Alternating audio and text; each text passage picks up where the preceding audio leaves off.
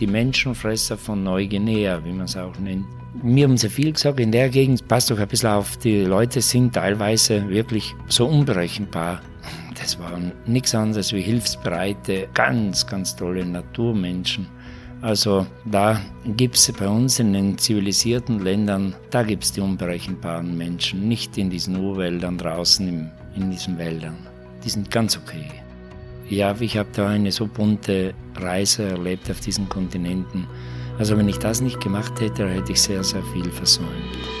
Grenzgänger und leidenschaftliche Weltenwanderer nehmen uns mit auf ihre Streifzüge und bieten Einblicke in ferne Orte und faszinierende Kulturen.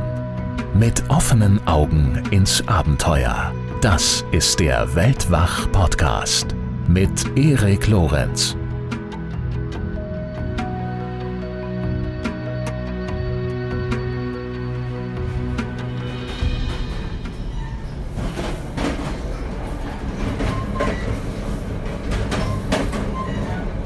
wenn sich das hier für euch nicht nach einem deutschen ICE anhört, dann habt ihr damit absolut recht. Ich äh, befinde mich gerade im Zug vom Flughafen in die Innenstadt von Philadelphia. Und äh, das amerikanische Schienennetz ist äh, doch an der einen oder anderen Stelle etwas veraltet. Präsidentschaftskandidat Bernie Sanders hat im Vorwahlkampf nicht äh, grundlos ständig von der Crumbling Infrastructure of America gesprochen. Also ja, ich äh, bin zurück in den USA und werde hier auch für die nächsten Monate bleiben. Und äh, wieso, weshalb, warum das so ist, äh, das werde ich sicherlich irgendwann in den nächsten Wochen mal verraten. Auf Weltwach wird sich das aber nicht weiter auswirken. Wir haben schon viele, viele Interviews Interviews im Kasten und viele weitere geplant, zum Teil auch hier in den USA, zum Teil remote, also aus der Ferne über digitale Kanäle. Das ist ja alles heutzutage zum Glück überhaupt gar kein Problem mehr. Ich hoffe, unser Special zu Südtirol in den letzten Wochen hat euch gefallen. Für mich war das ein sehr spannendes Projekt, auch weil es ein ganz anderes Format war. Also kein reines Interviewformat wie sonst in den allermeisten Fällen, sondern eher ein äh, Reportagestil. Und es war auch mit viel mehr Aufwand verbunden als irgendwelche anderen Episoden zuvor. Und deshalb würde es mich natürlich ganz besonders interessieren, wie diese Episoden bei euch angekommen sind. Haben sie euch gefallen? Wünscht ihr euch mehr solcher Reisereportagen oder bevorzugt ihr eher das Interviewformat? Lasst gern von euch hören, zum Beispiel auf Instagram oder Facebook oder auch als Apple Podcast Rezension, ganz wie ihr mögt. Äh, es würde mich sehr freuen, von euch zu hören, wie euch das Format gefallen hat. So, und jetzt zu unserem heutigen Gast, Hans Kammerlander. Er war schon in Folge 72 bei uns zu Gast und hat uns darin von seinem Leben als Gratwanderung erzählt. So hieß die Folge auch. Also von spektakulären Weltrekorden und anderen Höhepunkten und aber auch dramatischen Rückschlägen. Das Gespräch ist bei vielen von euch damals außerordentlich gut angekommen und äh, so haben Lydia Möcklinghoff und ich die Gelegenheit genutzt, bei unserem besagten Südtirol-Trip auch bei Hans Kammerlander vorbeizuschauen und ihn wieder einmal vors Mikro zu bitten. Dieses Mal geht es um ein konkretes Projekt, das wir in der ersten Episode mit ihm nur ganz kurz angesprochen haben, nämlich die Seven Second Summits. Das sind die zweithöchsten Gipfel aller sieben Kontinente. Hans Kammerlander hat sie alle bestiegen und er bezeichnet dieses Projekt als das vielleicht abwechslungsreichste, das er je durchgeführt hat was er am wunderschönen Mount Kenya, am Äquator oder im Urwald von Papua-Neuguinea oder auch am eisigen Mount Tyree in der Antarktis so erlebt hat, davon erzählt er in diesem Gespräch über dieses Gespräch hinaus war Hans tatsächlich dann aber sogar auch noch so nett, mit uns nach einem Kaffee noch weiter zu sprechen und direkt noch eine mindestens ebenso tolle Zusatzfolge aufzuzeichnen, speziell für die Mitglieder des Weltwach Supporters Club. Ab dem zweiten Unterstützerpaket, ihr wisst es schon, habt ihr da ja Zugriff auf die äh, Plus-Episoden und äh, in wenigen Tagen wird also dementsprechend ein weiteres Gespräch mit Hans Kammerlander dort erscheinen. Es ist wirklich schön geworden, hört es euch unbedingt an, solltet ihr Mitglied sein. Und wenn ihr es noch nicht seid, freue ich mich natürlich wie immer, wenn ihr erwägt es zu werden und Weltwach auf diese Art und Weise zu unterstützen. Ihr bekommt dafür gelegentlich die eine oder andere Plusfolge, wie jetzt die mit Hans Kammerlander. Ihr erhaltet Weltwach werbefrei, also ohne Ads von unseren externen Partnern und den einen oder anderen zusätzlichen Goodie gibt es auch noch obendrein. Schaut euch das gern einfach mal an auf www.weltwach.de und das Supporters Club. Los geht's mit 2,50 Euro monatlich. Und apropos Supporters Club, es gibt auch noch einige weitere Plusfolgen aus den letzten Wochen. Zum Beispiel eine mit Extrem Mountainbiker Tobias Woggon und eine mit Long Distance Radler Tobias Deichmann. Beide sind mit ihren Zweirädern in der ganzen Welt unterwegs, aber auf völlig unterschiedliche Art und Weise. So, jetzt geht's gleich los mit Hans. Eine allerletzte Anmerkung noch, es gibt dieses Mal auch endlich wieder die Stimmenpost hinten, unser Segment.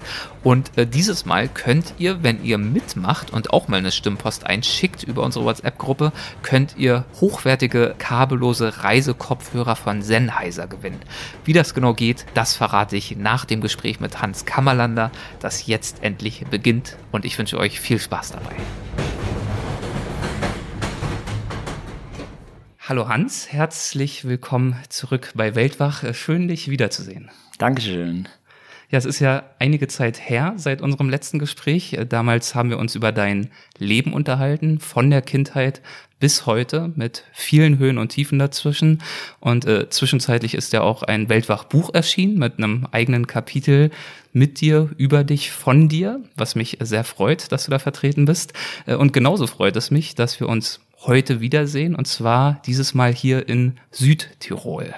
Äh, verrat uns doch mal, wo genau wir uns hier heute befinden. Also ohne deine exakte Anschrift zu nennen natürlich, aber in welchem Tal, wie ist hier die geografische Lage und wie ist die Anmutung der Landschaft, in der wir uns befinden?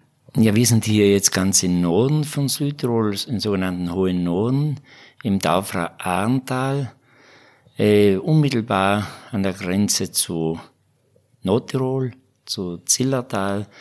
Und ich finde, das Tal ist eigentlich für, egal Bergwanderer, so ein schönes Tal, weil es kein Durchzugstal ist, eher ruhig und trotzdem aber gerade in der Gemeinde St. in also im Taufer Anteil, fast 100 Berge, die höher sind als 3000 Meter. Also auch für einen Bergsteiger, für einen Wanderer ganz nett und es ist auch nicht weit in die neuen Dolomiten. In einer Stunde zum Beispiel bin ich bei den drei Zinnen, dem Wahrzeichen der Dolomiten. Es ist äh, sehr zentral und ja, ich wurde hier geboren, auf einem kleinen Bergbauernhof oben am Berg auf 1500 und fühle mich immer noch wohl. Und äh, für dich auch immer noch Heimat dementsprechend? Ja, natürlich, äh, es ist ein Rückzugsgebiet und ja, es ist Heimat. Obwohl ich diese Beziehung zur Heimat gar nicht mehr so habe durch die ganz vielen Reisen, aber wenn ich äh, länger weg bin und wieder zurückkomme, dann schätze ich es umso mehr. Hm. Dann sehe ich das ganze Gebiet wieder ein bisschen mit anderen Augen. Wir haben jetzt dieses Gebiet erst für einige Minuten mit eigenen Augen sehen können. Mit wir meine ich äh, Lydia Möcklinghoff und ich. Wir sind seit einigen Tagen schon hier in Südtirol unterwegs. Äh, Lydia hat mich netterweise begleitet bei dieser Unternehmung und ist dementsprechend auch hier natürlich beim Gespräch mit dabei. Hallo auch nochmal an dich, liebe Hallo, Lydia. Hallo, ja, als äh, ausgewiesene Berg- und Bergsteiger-Expertin. ja, sie ist ja eher zuständig äh, für die Tropen. Du bist Tropenökologin, mhm. aber hast es dir natürlich äh, nicht nehmen lassen, äh, hier mit dabei zu sein. Nein, ich freue mich total. Und wir haben auf der Herfahrt, die Fahrt von Bozen, wo wir jetzt in der Nähe untergekommen waren, die hat gut anderthalb Stunden gedauert. Das war die perfekte Länge für die Autofahrt, um uns nochmal die erste Folge mit dir anzuhören. Wir haben jetzt gerade nochmal die gesamte Folge gehört. Folge 72 war es, in der du bereits ja zu Gast warst, sodass auch Lydia jetzt bestens im Bilde sein sollte, richtig? Ja, sehr faszinierende Geschichten, wirklich. Ja. Ganz Klasse. Toll. Ja, und heute möchten wir unser Gespräch natürlich fortsetzen und uns einigen Projekten genauer widmen, die wir letztes Mal nur ganz kurz erwähnt haben, weil wir natürlich nicht über alles sprechen konnten, die aber auch sehr, sehr spannend sind. Und eines dieser Projekte trägt den Titel die Seven Second Summits. Was bezeichnet dieser Begriff? Ja, es war für mich natürlich eine Zeit lang, wenn ich so aufgebrochen bin in fremde Länder, dann waren es die hohen Berge in Asien. Und da war ich sehr, sehr oft. Aber irgendwann denkst du einfach, du möchtest auch Länder kennenlernen, wo du noch nie warst. Und äh, nicht immer einfach diesen Wettlauf auf die 8000er weiterführen. Und da natürlich entstand die Idee, es gibt ganz ein bekanntes Projekt, Alpinprojekt, die Seven Summits, die höchsten Gipfel der sieben Kontinente. Und das war für mich überhaupt kein Thema, weil ich war ja auf einigen der höchsten Gipfel wie am Everest in Asien und äh, waren einige schon. Und dann ich gedacht, nein, wenn du das Projekt andenkst, dann sollst du die zweithöchsten. Das wurde noch nie gemacht. Und ich habe mir gedacht, weil da bist du alleine. Das sind nicht die Massen wie auf allen höchsten Gipfeln. Und äh, haben so recherchiert und da ist mir auch klar geworden, die zweithöchsten sind alpinistisch gesehen viel schwerer als die höchsten. Mhm. Und äh, da bin ich dann aufgebrochen, neugierig natürlich, und ich habe eine Reise erlebt, die möchte ich nicht vermissen. Ich war noch nie in der Wüste und da waren wir am Ojos de Salados, haben wir durch die Atacama-Wüste gefahren und am Rande steht dieser Berg, nahezu 7000, technisch leicht.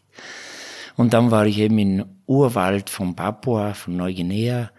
Der Berg ganz leicht, da wurde die Reise durch den Wald mit diesen Urmenschen, das hat mich so fasziniert, der, wie die im Einklang mit der Natur leben.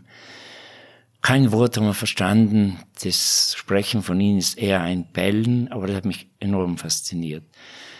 Und äh, in der Antarktis, ich war noch nie, und da diese Weite sehen, die Ebene und kreuz und quer stehen dann in diesen flachen Gletschergebieten Berge, wie wenn man auf einem großen Tisch Flaschen hinstellen würde. 24 Stunden Sonnenschein, also traumhaft und eine klare Luft. Natürlich Alaska und so, das habe ich schon gekannt vorher.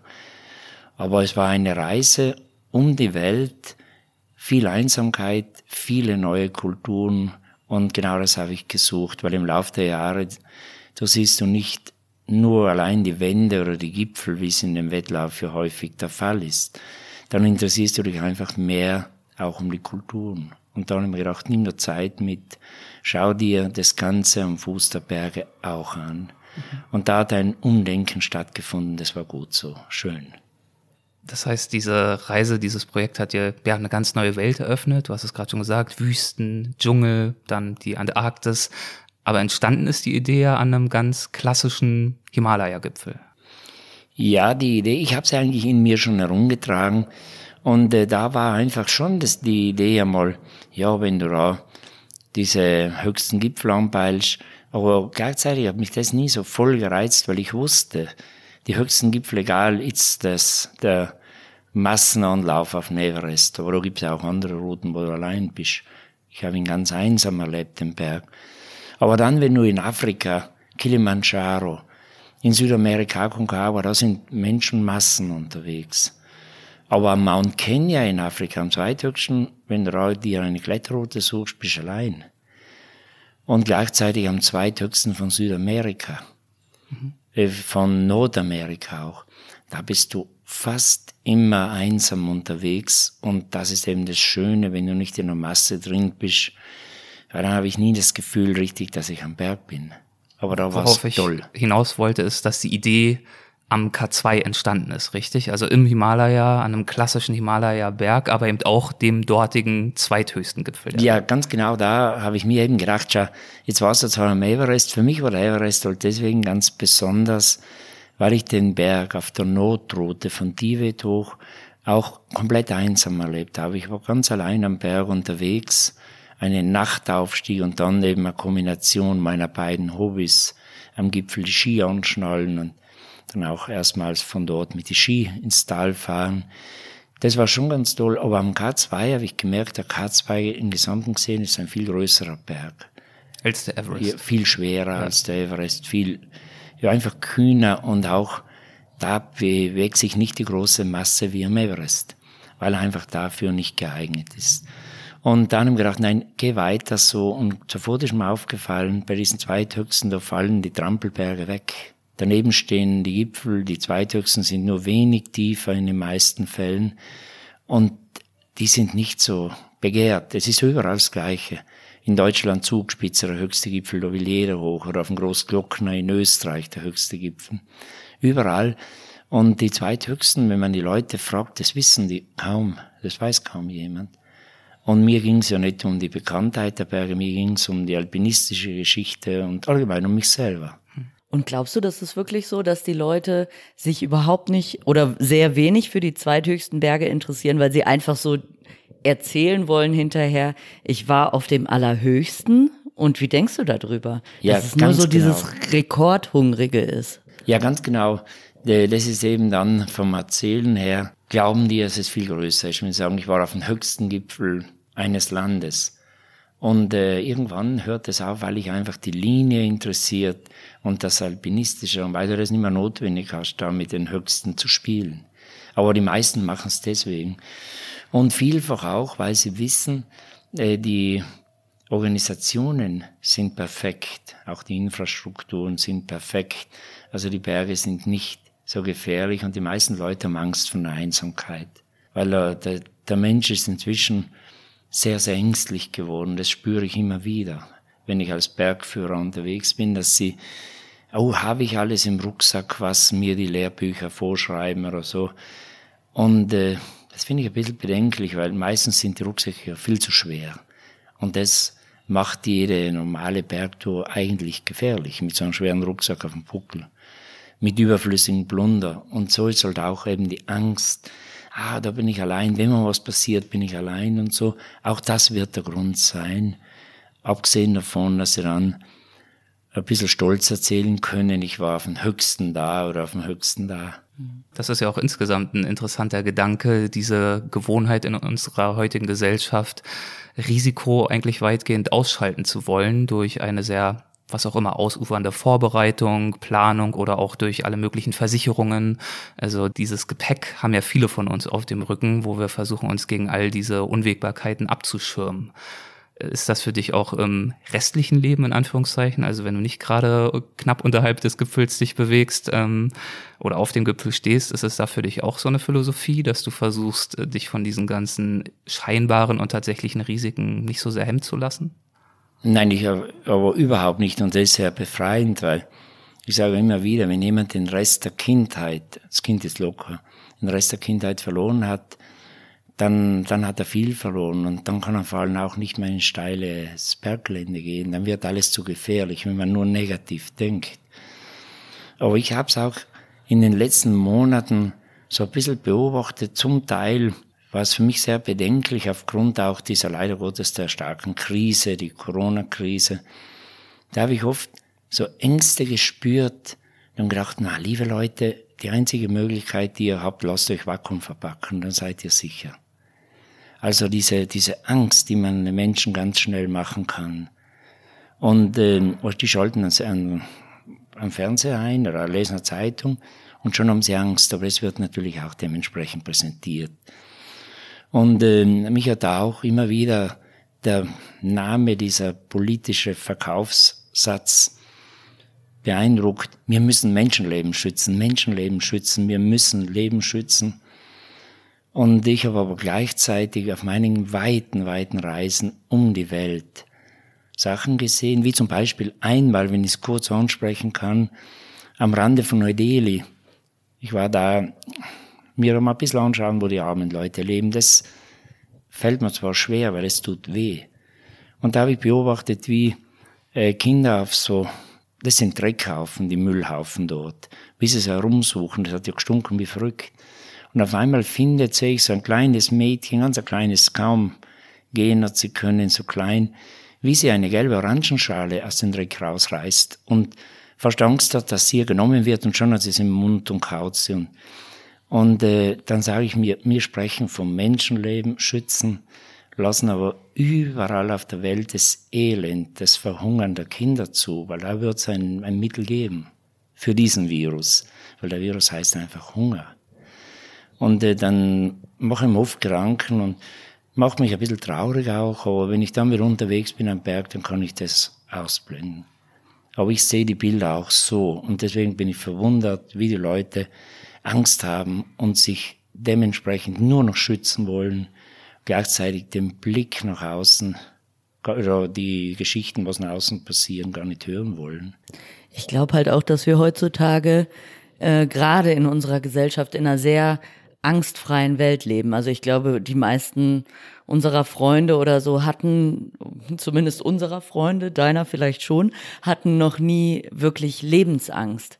Und dann fehlen die Relationen und dann fängt man an, so abstrakte Ängste zu haben. Trotzdem hat man den Hunger nach Abenteuer. Und deswegen kann ich mir eben vorstellen, dass die Leute dann versuchen, so ein kalkulierbares Abenteuer zu machen, wie du eben gesagt hast, an den höchsten Bergen, dass man sagen kann, ich war auf dem höchsten Berg. Trotzdem hat man die ganze Zeit nicht das Gefühl gehabt, die Kontrolle zu verlieren, was natürlich den Begriff Abenteuer dann auch so ein bisschen ad absurdum führt. Ganz genau.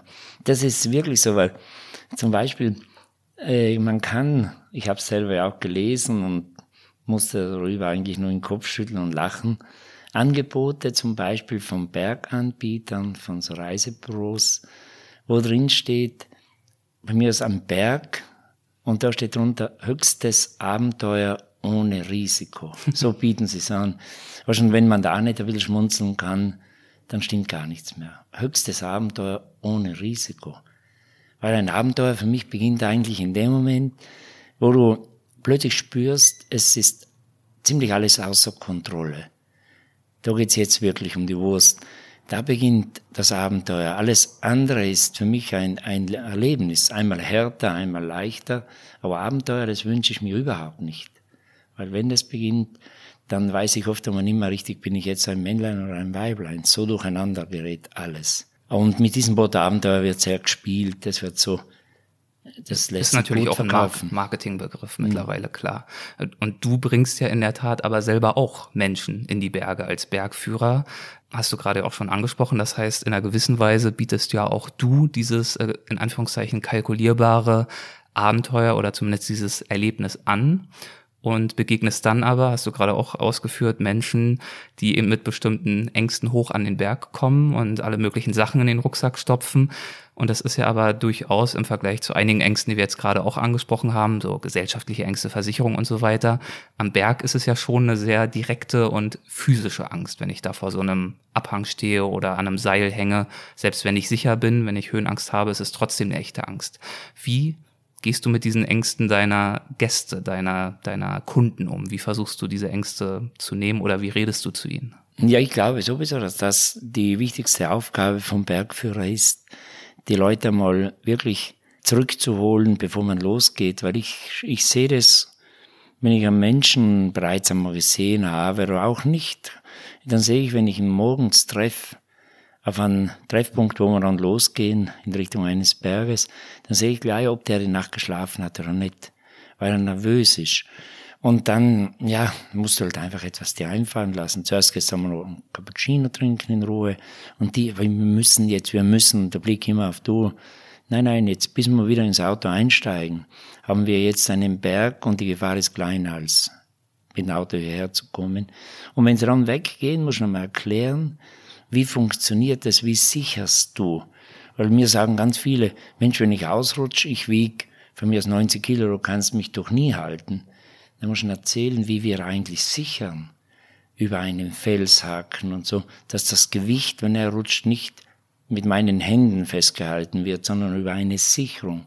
Und das kann ich Ihnen zeigen, wenn Sie vom Boden losgehen, einen halben Meter oder einen Meter über dem Boden sind, kann man sagen, häng dich rein ins Seil oder versuch diesen halben Meter in Schotter zu springen.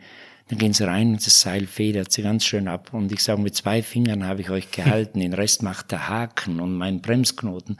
Also mach dir keine Sorgen, du bist gesichert, ich kann dich halten, weil mir das Seil hilft. Das wird richtig angewandt und muss auch sagen, das Seil reißt nicht. Wenn du abstürzt, dann muss ich auch mit abstürzen und das habe ich wirklich keine Lust. Und dann merkst du plötzlich, wie das Selbstvertrauen kommt und das Siehst im Gesicht an und dann kommt die Freude. Und wenn du dann nach so einem Berg den Leuten, die Leute beobachtest, die sind teilweise andere Menschen geworden, haben ein Selbstvertrauen bekommen. Und das ist ein wichtiger Teil eines Bergführers. Nicht einfach die Leute sichern, sondern ihnen auch erklären, soweit wir überhaupt die Möglichkeit haben, ein Restrisiko besteht immer. Aber wir passen auf, wir haben die, den Berg, soweit es möglich ist, unter Kontrolle. Und wenn wir das Gefühl haben, es passt nicht, es kommen dunkle Wolken, dann drehen wir einfach um. Umgedreht bist du ja auch mehrfach auf dem angesprochenen K2. Da gab es äh, definitiv ja auch so einiges an äh, Restrisiko. Ich habe mich über diesen Berg auch relativ ausführlich vor einiger Zeit mit Gerlinde Kaltenbrunner unterhalten, die ja mhm. auch viele Anläufe brauchte, um es schließlich dann auf den Gipfel zu schaffen. Du hast, glaube ich, drei Anläufe selber gebraucht. Ja, ja. Beim dritten hast du es dann geschafft und hattest ja das Ziel, ähnlich wie bei Mount Everest, mit Skiern runterzufahren. Dieses Ziel musstest du aber aufgeben, richtig? Ja, am K2, das war mein großer Traum, die drei höchsten Gipfel der Welt mit Ski und die höchste Steilwand der Welt am Nanga Parbat. Mhm. Das ist mir gelungen und der Everest ist gelungen. Und dann der K2, weil es ist eigentlich der König der 8000er. Warum? Äh, weil er einfach steil ist. Er ist, ein, ist 8600 Meter hoch. Aber er ist äh, von allen Seiten steil und er ist auch ein sehr ein windiger Berg. Er wird sehr häufig von extremen Stürmen getroffen. Und äh, die Linie habe ich mir im Laufe von Jahren ausgedacht, wo man fahren könnte, wenn die Verhältnisse stimmen. Das ist sowieso Voraussetzung bei jeder Skiabfahrt. Weil wenn so ein Berg vereist ist und du siehst, wenn du unten hochschaust, es glänzt alles, dann kannst du nicht mit Ski. Dann ist nur noch das Steigeisen, was dir die Möglichkeit gibt, da durchzukommen. Aber wenn er angezogen hat, angeschneit ist, kann man probieren. Aber das ist ein langer Weg und ein genaues Beobachten. Aber als ich am Gipfel von K2 war und die Ski angeschnallt haben, dann war ich eigentlich hundertprozentig überzeugt, jetzt kann ich abfahren. Die Linie war im Kopf. Und das muss so sein, musste überzeugt sein. Verunsichert da oben auf so einem Gipfel in so eine steile Wand hineinfahren geht gar nicht. Du musst überzeugt sein und bin dann auch losgefahren, aber leider wurde es schon ein paar hundert Meter unter dem Gipfel kamen sehr schnell Wolken um den Berg eingehüllt und dann wurde der Berg diffus vom Licht her. Ich habe nur noch weiß gesehen. Und wenn du die Strukturen und das alles nicht mehr siehst, dann kannst du oben nicht mehr fahren, weil ein Sturz ist einfach nicht erlaubt. Das geht nicht. Und dann abgeschnallt. Und wenn ich so im Nachhinein zurückblicke, da denke ich mal, das ist eigentlich auch okay, weil ich habe den intensivsten Augenblick erleben dürfen. Und der intensivste Moment ist einfach das komplett Ausschalten am Gipfel, das Losfahren. Wenn du am Gipfel stehst, da bist du noch sicher, aber dann in eine Steilflanke hineinfahren, diese Überwindung, da habe ich einige Mal bei Steilwänden äh, mich lang konzentrieren müssen, bis plötzlich doch die Überzeugung kam, jetzt ist der Kopf soweit, jetzt kannst du es versuchen. Und wenn dieser Moment gekommen ist, wo dir klar wird, okay, es geht nicht weiter, ich muss diesen Traum an dieser Stelle, zumindest für diesen Moment aufgeben, abschnallen und die Steigeisen anschnallen. Was fühlst du da? Bist du dann wütend oder wie geht's dir dann? Nein, es war in dem Moment einfach so, dass ich einfach äh, komplett überzeugt war, dass äh, die Natur hat mir jetzt einfach, gibt mir keine Chance mehr. Der Berg gibt mir keine Möglichkeit. Ich habe auch mal gespürt, wie mir die Skier so weggeschlagen werden. Und es geht nicht. Schlimmer wäre, wenn du da oben stehst und der Kopf spielt der Strich durch die Rechnung. Du schaust runter und siehst einfach die Steilheit. Und dann denkst du, na, ich kann mich nicht beruhigen. Und infolgedessen schnallst du ab, dann denkst du, Mensch, das wäre die Chance gewesen, aber du warst nicht imstande. Aber in dem Moment habe ich einfach gesehen, im Nebel, da kann man kaum eine normale Skipiste runterfahren, wenn man nichts sieht. Und da geht's wirklich nicht mehr. Und es lag nicht an mir. Und deswegen war dies, diese, dieses Abbrechen für mich völlig okay. Absolut. Und der K2 bildete eben damit dann auch schlussendlich den Auftakt zu deinem besagten Projekt der äh, Second Seven Summits, was ja ein äh, sehr ja, vielfältiges und aufregendes Projekt schlussendlich wurde, hast du ja vorhin schon mal skizziert. Es hat sich dann aber auch gezeigt, dass es für mich war es jedenfalls überraschend, überraschenderweise zum Teil gar nicht so einfach war, überhaupt festzustellen, welcher der jeweils zweithöchste Berg jedes Kontinents eigentlich überhaupt ist. Also zum Beispiel äh, in Ozeanien, Australien, dieser ganzen Region war das ja gar nicht so klar. Kannst du darüber sprechen? Ja, weil das waren, da war wirklich ein Urwald, äh, da waren ein, für mich war eine vorhandene Liste, die bestand. Das war mein Plan, wo ich da hingehe. Aber da hat dann plötzlich wieder jemand in diesem Urwald, die Gipfel sind ja alle leicht, die wir dort angepeilt haben, die kann man mit Gummistiefeln besteigen, weil da durch den Urwald gehen, der ist feucht und schlammig und auch wieder mal Sumpf. Der Berg selber, wenn man nur einfach auf dem normalen Weg hochgeht, es gibt eigentlich keine normalen Wege, aber da, da braucht man keinen Bergschuh oder Seil, da kann man so durchgehen. Und da wurde das irgendwie neu vermessen und da hat sich wieder herausgestellt, das ist ein anderer, ein bisschen höher. Aber das habe ich eigentlich nicht so richtig geglaubt. Aber es gibt jetzt ein paar Varianten. Aber gar nicht so leicht dann wirklich zu sagen, welcher ist jetzt definitiv der höchste. Aber ich habe mich auch auf diesem Weg in Kanada, habe ich mich am Mount Logan verfranst. Da war ich mit einem super Bergführerkollegen aus Südtirol, mit dem Conny Auer. Und wir sind dahin und das kommst auf einen Sattel hoch und dann siehst du eine, mehrere Gipfel, wie Kamelbuckel. Und wir haben einfach den schönsten angepeilt, sind mit Ski dahin. Oben ein paar Bilder, es war sehr kalt, sind zurückgefahren, dann zurückgegangen und als wir in der Heimat waren, dann wurde uns gesagt, weil da gab es noch einen anderen Konkurrent, der alle zweithöchsten als erster besteigen wollte, der Christian Stangl aus Österreich. Und der war wenige Tage nach uns auf einem anderen Gipfel, der eigentlich der richtige war. Und er hat unsere Skispur gesehen, dass wir wegschwenken und auf den Nebengipfel hoch sind. Und ich war, ich habe das nicht gewusst, das war Schlamperei pur von uns.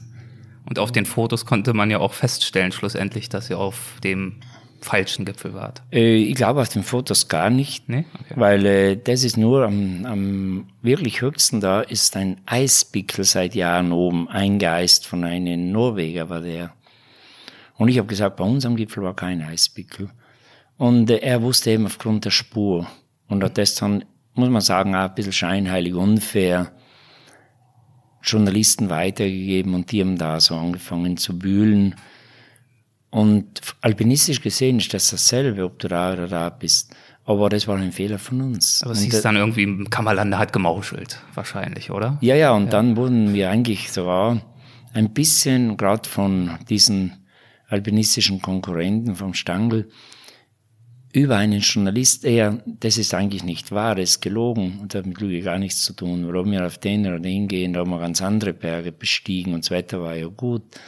Aber es hat dazu geführt, als mir klar wurde, da war wirklich etwas nicht in Ordnung, sofort noch einmal ein Ticket zu holen, in einen super Kollegen mitgehabt, der mit GPS perfekt ist, weil er, abgesehen von sehr guter Alpinist, auch Hubschrauberpilot ist. Der ist hin, hat sich ausgemessen und hat sich da noch schwer getan, weil er war das Wetter nicht so gut. Und wir haben da oben gesucht, sind den ganzen Kamm entlang. Ich habe mir gedacht, einer der Gipfel ist der richtige auch. Und Zur Not machen wir alle. aber ich habe den Pickel gefunden. Okay. Und dann auch klar festgestellt, wir waren das Jahr zuvor auf dem Falschen. Und den Pickel habe ich mitgenommen, der hängt hier im Büro bei mir. Und mein Pickel steckt jetzt oben auf den Gipfel. und ihn zurückgelassen. Aber das ist auch eine lustige Geschichte. Aber wenn man schon sagt, die Seven Second Summits, dann sollte man sich da in der Richtung, nicht nur alpinistisch, sondern auch da in der Richtung ein bisschen besser vorbereiten. Wir haben keine Karte am Mount Logan mitgehabt. Keine Landkarte. Einfach nur auf, das ist ja ganz klar, den Gipfel werden wir doch finden. So sind wir los. Und ja, ich bin gern noch dann, wenn ich zurückdenke, am Anfang nicht unbedingt, wenn ich sage, ich bin gern wieder dahin gefahren. Aber es ist dann wirklich so, die Gegend ist schön, das Erlebnis war super. Wenn wir ihn nicht verwechselt gehabt hätten, dann hätte ich das zweite Mal nicht mehr hinfahren, würde ich nicht mehr hingefahren sein und hätte ein tolles Erlebnis vergeigt oder nicht erlebt. Also das war schon in Ordnung. Aber es war ein langer Weg, diese Seven Second Summits. Lydia, du hast ja, du hast ja auf der Herfahrt nochmal äh, die Wikipedia-Seite zu Hans gelesen. Ja, weil, weil ich ja wirklich wenig Ahnung habe. So in der Bergsteiger-Historie nicht ganz so bewandert bist und du hast genau bei dieser Stelle gelacht. Sehr. Und sie mir dann auch vorgelesen, weil es dir, glaube ich, schon als äh, Nicht-Fachfrau etwas kurios vorkam, dass man sozusagen einen hohen Gipfel besteigen möchte und dann irgendwie auf dem Falschen landet. Kurios, aber ich finde, man hat dann auch tatsächlich das Gefühl, mehr dabei zu sein, weil man stellt sich das dann, wenn man wirklich wenig Ahnung davon hat, denkt man, ja, aber ich finde es beruhigend, dass du das genauso sagst, denkt man, ja gut, man läuft da hoch, da ist der Gipfel, ne? Und dass, dass es dann wirklich solche Herausforderungen gibt, dass man vielleicht am Berg steht und gerade die zweite Tour, wo ihr dann einfach da den Kamm entlang gegangen seid, dass man dann am Berg steht, hm, ist es jetzt der oder der und welcher ist jetzt höher, dann ist man, also ich war dann gefühlt auch zum ersten Mal so ein bisschen mehr noch dabei. Das, das konnte ich mir dann eher vorstellen, dass man da steht und überlegt, welches der Gipfel ist und war mir so im Vorfeld gar nicht so klar, dass das die Herausforderung ja, sein und kann. Und äh, eben mir um da durch das, weil wir das nicht ganz genau recherchiert hatten, auch kein Bild dann mitgehabt. Für mich war einfach auch der, die Form von dem Gipfel, wo wir waren, der an der falsche ist, das war der schönste auf diesem Kamm. Und die anderen waren ein bisschen dahinter. Und am Gipfel hätte ich auch nicht gemerkt, wenn ich rübergeschaut und den Kamm entlang, dass da ein höherer ist, gleich hohe schon. Aber deswegen war das ganz okay. Aber ja, das war ein, ein kompletter banaler, fast Anfängerfehler, den wir gemacht haben. Aber lieber so ein Anfängerfehler als ein folgenschwererer. Also von ja, ja. Und, und, ich meine, der Superlativ war ja gegeben, ihr wart auf dem schönsten Gipfel vom ja, ja. Logan. Da waren wir oben. Und äh, dann halt auch auf dem richtigen. Und auch das war schwer, weil beim zweiten Mal war das Wetter nicht so gut. Und da hat mir eben mein Freund irgendwann gesagt, das ist der Gipfel. Und der hat wirklich, wirklich ein Vollprofi mit GPS. Und ich sage, ich glaub's immer noch nicht ganz, weil er soll anscheinend ein Gipfelpickel sein. Sind die Nebel weiter, noch einmal ein bisschen abgestiegen, hoch. Und auf einmal bin ich fast mit der Nase auf den vom Schnee angewehten Pickel gestoßen. Ich sage, der ist jetzt wirklich, definitiv. Aber da war das Wetter nicht schön. Da war es kompliziert. Ohne ihn, ohne seinen GPS hätte ich bei diesem definitiven bei der definitiven Besteigung den Gipfel nicht gefunden. Auf keinen Fall. Aber ihr habt es dann geschafft und ähnlich wie am K2 war auch das ja euer dritter Versuch genau genommen. Denn der allererste, der ist ja direkt daran gescheitert, dass eure Skiausrüstung in einer Gletscherspalte verschwunden ist. Ja, das war am, am Mount Logan. Da waren wir unterwegs und am, eben an so einem Hochlager und da ging es meinem Freund nicht so gut von der Höhe her. Und dann gesagt, okay, gehen wir noch einmal diese Tagesetappe zurück, ein Stück mit Ski und dann über so einen Gletscherbruch bleiben ein paar Tage. Die Akklimatisierung noch verbessern. Das haben wir auch gemacht und als wir dann hochgingen, dann war der ganze Gletscher auseinandergerissen und genau die Stelle, wo unsere Ski waren. Und wir haben gesagt, ohne Ski haben wir jetzt da oben überhaupt keine Chance, weil es ist so viel Neuschnee. Und die Ski sind weg. Eigentlich so eine Scheiße. Sind zurückgefahren, weil du kriegst nicht einfach schnell ein paar Ski her. Und das Jahr darauf war ich wieder da und diese riesige Gletscherspalte war immer noch. Aber das Überqueren war möglich und das wäre auch das Jahr zuvor möglich gewesen. Irgendwie rein in die Spalte drüben hoch, aber ohne Ski geht nix. Und das Jahr darauf sind wir dahin und mir gewundert, dass die Spalte noch so riesig ist.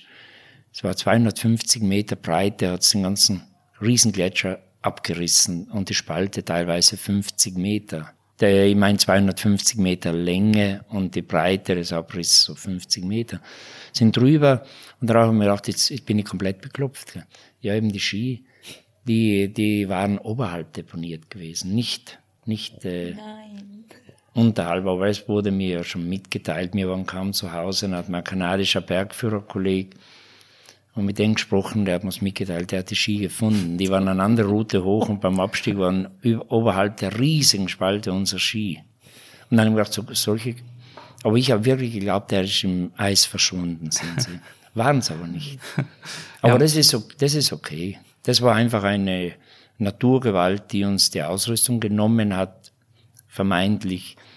Und wir halt Time und gesagt, müssen wir noch einmal kommen. Aber das andere war dann krasser. Also auf diesem Mount Logan, da haben wir, da, der, der Berg selber, den haben wir unter Kontrolle.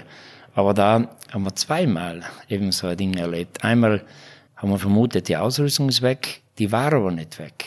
Mir nur nicht genau geschaut. Beim nächsten Versuch gehen wir auf den Gipfel und dann stellt sich heraus, du warst schon am falschen Gipfel.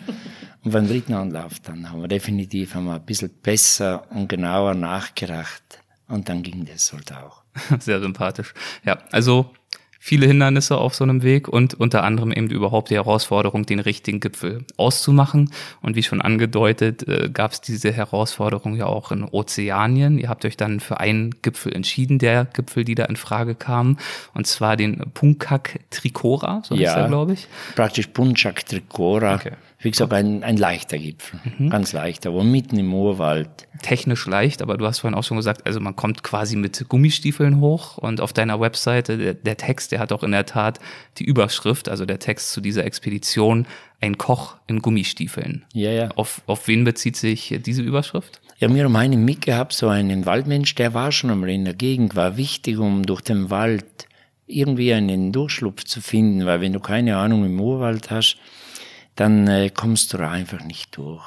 Und äh, selber, ich bin ja wirklich Neuling in dem Gebiet und ich habe mir ein bisschen Gedanken gemacht, weil ich seit der Kindheit und ich irgendwie eine, eine, eine heillose Angst von Schlangen. Und das war sicherlich schon durch die Jugendzeit, wo wir auf den Almen waren und da gibt's bei uns auf dem Berg, auf den Hängen gibt's halt auch die giftige Kreuzotter. Da haben die Eltern immer gesagt, wenn wir heute zusammen gerecht, auch mit den Rechen und so, passt euch auf. Nicht so mit den Händen rein ins Heu und das irgendwo hintragen, weil da sind die, sie haben gesagt, Beißwürmer, die giftigen. Sie haben die Schlangen als Beißwurm bezeichnet. Und wenn noch so eines beißt, dann seid ihr, äh, Schlange seid ihr tot. Und wir haben da immer wieder Kreuzottern gesehen, die so schnell weggehuscht sind und seitdem ist die Angst vor Schlangen geblieben. Und in Urwald habe ich auch hinter jedem Baum Schlangen vermutet und gesehen haben wir keine einzige. Aber da waren die Fachleute dabei, die haben dir eine Sicherheit gegeben enorm. Und unser Koch, der uns auch gekocht hat, ganz einfach. Nur war okay, ganz gut. Der am Gipfeltag, wir sind durch eine Wand geklettert, die war noch unbestiegen. Ich wusste aber, was da eine Kalkwand ist, deswegen war ein Seil mitgehabt und Kletterschuhe. Und als nach Tagen Regen auf einmal der Berg sichtbar war, sonst habe ich ja nur Nebel gesehen.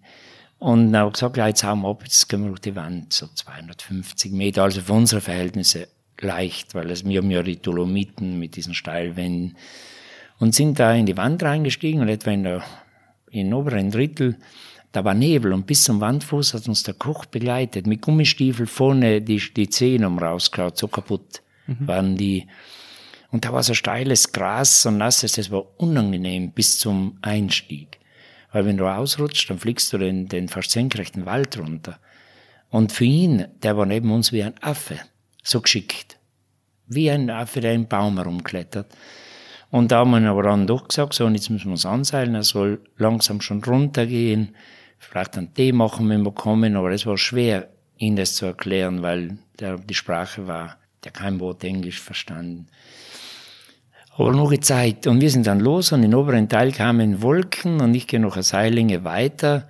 Schon steil, ganz spitziges Gestein. Da musstest du aufpassen, dass du nicht dir die, dass die Spitze, das Gestein dir nicht die Haut wegschlitzt, aber wie ein Messer, wie ein zerbrochenes Glas, habe ich noch nie erlebt. Gehen da hoch noch ein Seiling, ich gehe um eine Kante und ein paar Meter neben mir steht einer und schaut mich an und ich meine, ich spinne jetzt komplett. Und das war unser Koch. Mit den Gummistiefeln, den zerfetzten, wie gesagt, die Zehen raus. Und ich habe mir gedacht, das gibt's nicht. Aber dann war also mir klar, am das Gipfel ist, oben auf dem Plateau. Nein, unter dem Gipfel geschwind. Ach, ganz knapp. Und ja, und der hat dann, das ist unser Koch. Ich wollte es gar nicht glauben, weil die schauen schon alle ein bisschen ähnlich aus. Aber der hat eine Schildmütze aufgehabt, wo ich mitgehabt habe, da stand einfach drauf Seven Second Summits. Und er hat uns das ein bisschen angegrinst. Und ich verstehe das immer noch nicht, weil ich habe ihn gesehen, ganz unten am Wandfuß, als so kleinen Punkt, als der Nebel kam. Und wir klettern eine Seilinge, gute Seilinge weiter, brauchen wir echt nicht so lang. Und dann ist der Koch bei uns. So schnell ist der mit diesen Gummistiefeln hinter uns irgendwo die Wand hoch. Der hat sich Sorgen um uns gemacht, ganz sicher. Sowas habe ich noch nie erlebt von einem Menschen. Und das war eben nur dieser Waldmensch. Mhm. Wie sicher, auf Felsen sieht er auch nie. Aber er ist da, muss da raufgelaufen sein. Wie, wie gesagt, positiv meine ich das, wie ein Affe, der einen Baum hochrennt. Ja, ich habe äh, tatsächlich eine ähnliche Erfahrung gemacht. Da musste ich jetzt gerade dran denken. Ein Koch in Gummistiefeln. Also ich habe so eine Kamerafallenstudie mit dem Volk der Naso im Panama, in Panama im Bergregenwald gemacht. Ja, ja. Und da war es natürlich auch so. Die sind äh, da in Flipflops äh, und Gummistiefeln. Die Kinder auch diese steilen Hänge hoch, ne? Und ich hinterher. Ich kam gerade aus dem Pantanal. Da ist kein einziger Berg. Ich war völlig untrainiert ich hinterher diese Berge und wir natürlich Rucksäcke möglichst leicht und so weiter, ne? Und ab einem bestimmten Punkt, wir waren dann irgendwie schon sechs Stunden unterwegs, immer bergauf, bergauf, bergauf. kam ich an so einen Punkt, wo ich einfach nicht mehr konnte. Ne? Ja, ja, ich war einfach ja, ja. total unterzuckert. Ne? Und dann meinte Raphael, einer von den, von den NASO, meinte so, ja, dann essen wir jetzt erstmal was und macht seinen Rucksack auf und holt halt so eine Gusseis, so einen gusseisernen Topf, in dem er so einen ultraschweren Bananenkuchen die ganze Strecke mitgeschleppt hatte. Also das Ding wog wahrscheinlich elf Kilo, ne? Ja, also ja, ja. insgesamt. Und das äh, ist bis heute noch für mich der Bananenkuchen, der mein Leben gerettet hat. Ja, ja, na, die Leute, die, da staunt man immer wieder. Das ist unfassbar. Also die springen da hoch, als wäre es nichts. Ja, ne? ja. Das ist so beeindruckend. Und eben solche Erlebnisse zum Beispiel, die bleiben mir viel mehr bei gewissen Reisen als der Gipfel. Das Projekt. Aber was man da gerade oft am Fuß der Berge erlebt, das war sehr beeindruckend. Das öffnet die Augen. Das, die Wertschätzung steigt einfach. Und wie die durch den Wald gehen, und da ist eigentlich kaum was. Und äh, plötzlich wühlen sie im Boden und schon haben sie so eine Knolle an Kartoffel wieder in der Hand und finden etwas. Und wir würden da gar nichts sehen. Wenn wir nicht die Sachen dabei hätten, in so einem Wald bist du eigentlich verloren. Und die, die sind ja auch, die rennen großteils ja nackt herum da. Und die finden immer etwas. Fast so wie ein Tier in, in, in freier Natur immer was findet. Die weiden ein bisschen, dann finden sie wieder Wasser. Fast schon auf die Art und Weise leben die, die Menschen in diesen komplett abgelegenen Teilen eben von Papua. Und die sind auch wilde, wilde Gesellen, weil bis vor kurzem, inzwischen ist es ja auch verboten stark, aber einzeln gibt es ja noch, diese Kannibalen. Wenn du so kleine Dörfer siehst, dann ist auch aus Bambus am An- Anfang von Dorf so ein hoher Turm, ein Gerüst. Und da waren früher immer einer oben hat Wache gehalten, weil da kamen plötzlich wieder die, die, die wirklich wilden Urmenschen vom Nachbargebiet daher und haben, dann ging's rund und irgendeinen haben sie dann halt, der von mir zu Tode kam, mitgeschliffen und haben ihn gegessen. Die Menschenfresser von Neuguinea, wie man es auch nennt. Aber mir haben sie viel gesagt, in der Gegend, passt doch ein bisschen auf, die Leute sind teilweise wirklich so unberechenbar. Das waren nichts anderes wie hilfsbereite, ganz, ganz tolle Naturmenschen. Also da gibt's bei uns in den zivilisierten Ländern, da gibt's die unberechenbaren Menschen, nicht in diesen Urwäldern draußen im, in diesen Wäldern. Die sind ganz okay. Wir unterbrechen ganz kurz für einen Gruß unseres Supporters dieser Folge. Auf Reisen lebt man ja meistens im Moment und grübelt nicht allzu viel über die Zukunft. Also man versucht es zumindest, das so zu handhaben. Ein Thema, das viele von uns aber gerne auch im Alltag verdrängen, ist die eigene finanzielle Zukunft, also die Altersvorsorge. Und da kommt die Allianz Lebensversicherung ins Spiel. Denn wenn es um eure finanzielle Zukunft geht, ist die Allianz für euch da. Und das auch, wenn die Welt mal Kopf steht. Dabei bietet sie Stabilität und Zuverlässigkeit und gleichzeitig starke Renditechancen. Und äh, was besonders toll ist, die Allianz investiert in viele Nachhaltigkeitsprojekte, wie zum Beispiel in erneuerbare Energien und den öffentlichen Nahverkehr. Ziel ist es, bis 2050 die Kapitalanlage komplett klimaneutral aufzustellen. Wie könnt ihr mit der Allianz Lebensversicherung in eure finanzielle Zukunft starten? Als erstes würde ich vorschlagen, sich beraten zu lassen, persönlich wie digital. Entweder ihr informiert euch bei eurer Beratung oder ihr besucht allianz.de slash deine Zukunft. Und wie bist du schlussendlich mit dem Dschungel zurechtgekommen? Angereist bist du ja mit einer tief sitzenden Angst vor Schlangen. Ja, nee, ganz ehrlich das hat mich dann eigentlich nur begeistert, aber nur weil mit uns, ich habe mich so geborgen gefühlt, diese Waldmenschen waren. Du hast gemerkt, die wissen Bescheid, die sind da daheim, aber alleine in so einen Dschungel drin sein, das, äh, da hätte ich natürlich überall Schlangen vermutet oder irgendwelche Tiere oder irgendwelche Mücken, was Dinge, aber das war alles in Ordnung. Und diese Leute, die waren einfach für mich die absolute Sicherheit. Aber das ist immer so. Ich habe sogar als Nichtschwimmer an mir überreden lassen, einmal tauchen zu gehen. Würde ich um nichts auf der Welt hätte ich gemacht. Und da war an meiner Seite ein, ein Tauchlehrer, ein Freund von Venedig, und der hat mir das einmal richtig erklärt. Er hat gesagt, schau Hans, so viele Stunden, wie du am Berg bist, bin ich unter Wasser. So auch unter Wasser schweißen in dieser trüben Brühe von Venedig und all das. Und stell dir vor, es würde dir was passieren, also mach dir keine Sorgen. Und dann probieren wir es im Schwimmbad, wenn du einmal das atmen. Und eine Stunde später war ich mit ihm am Meeresgrund un, unten Um nichts auf der Welt hätte ich es allein gemacht, aber er hat mir so eine Sicherheit gegeben.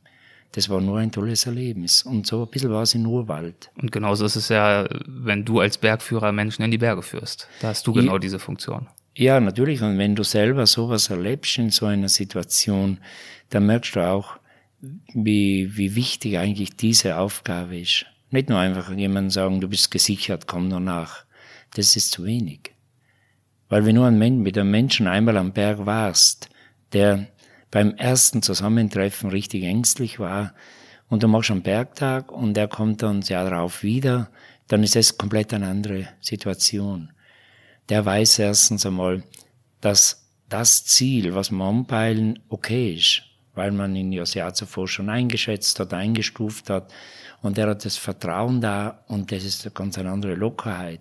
Dann hat er mehr Zeit für Freude und muss nicht mit Angst kämpfen. Vielleicht das zweite Mal.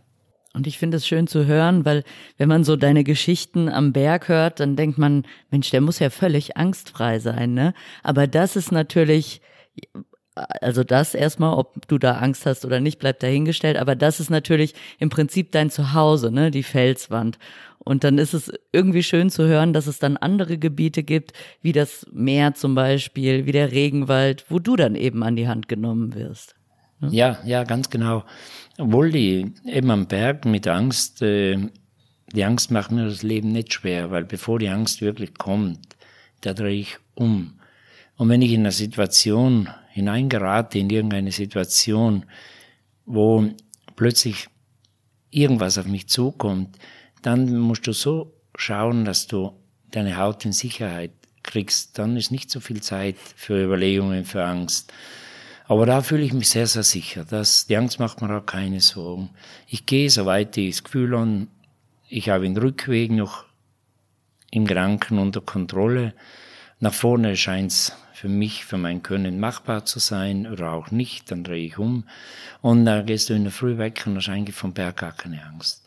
Nur das eine, wo ich extrem vorsichtig bin, sind die, die Gewitter, die dunklen Wolken. Wenn ein Gewitter im Sommer, wie es häufig der Fall ist, diese Hitzegewitter, die schnell kommen können.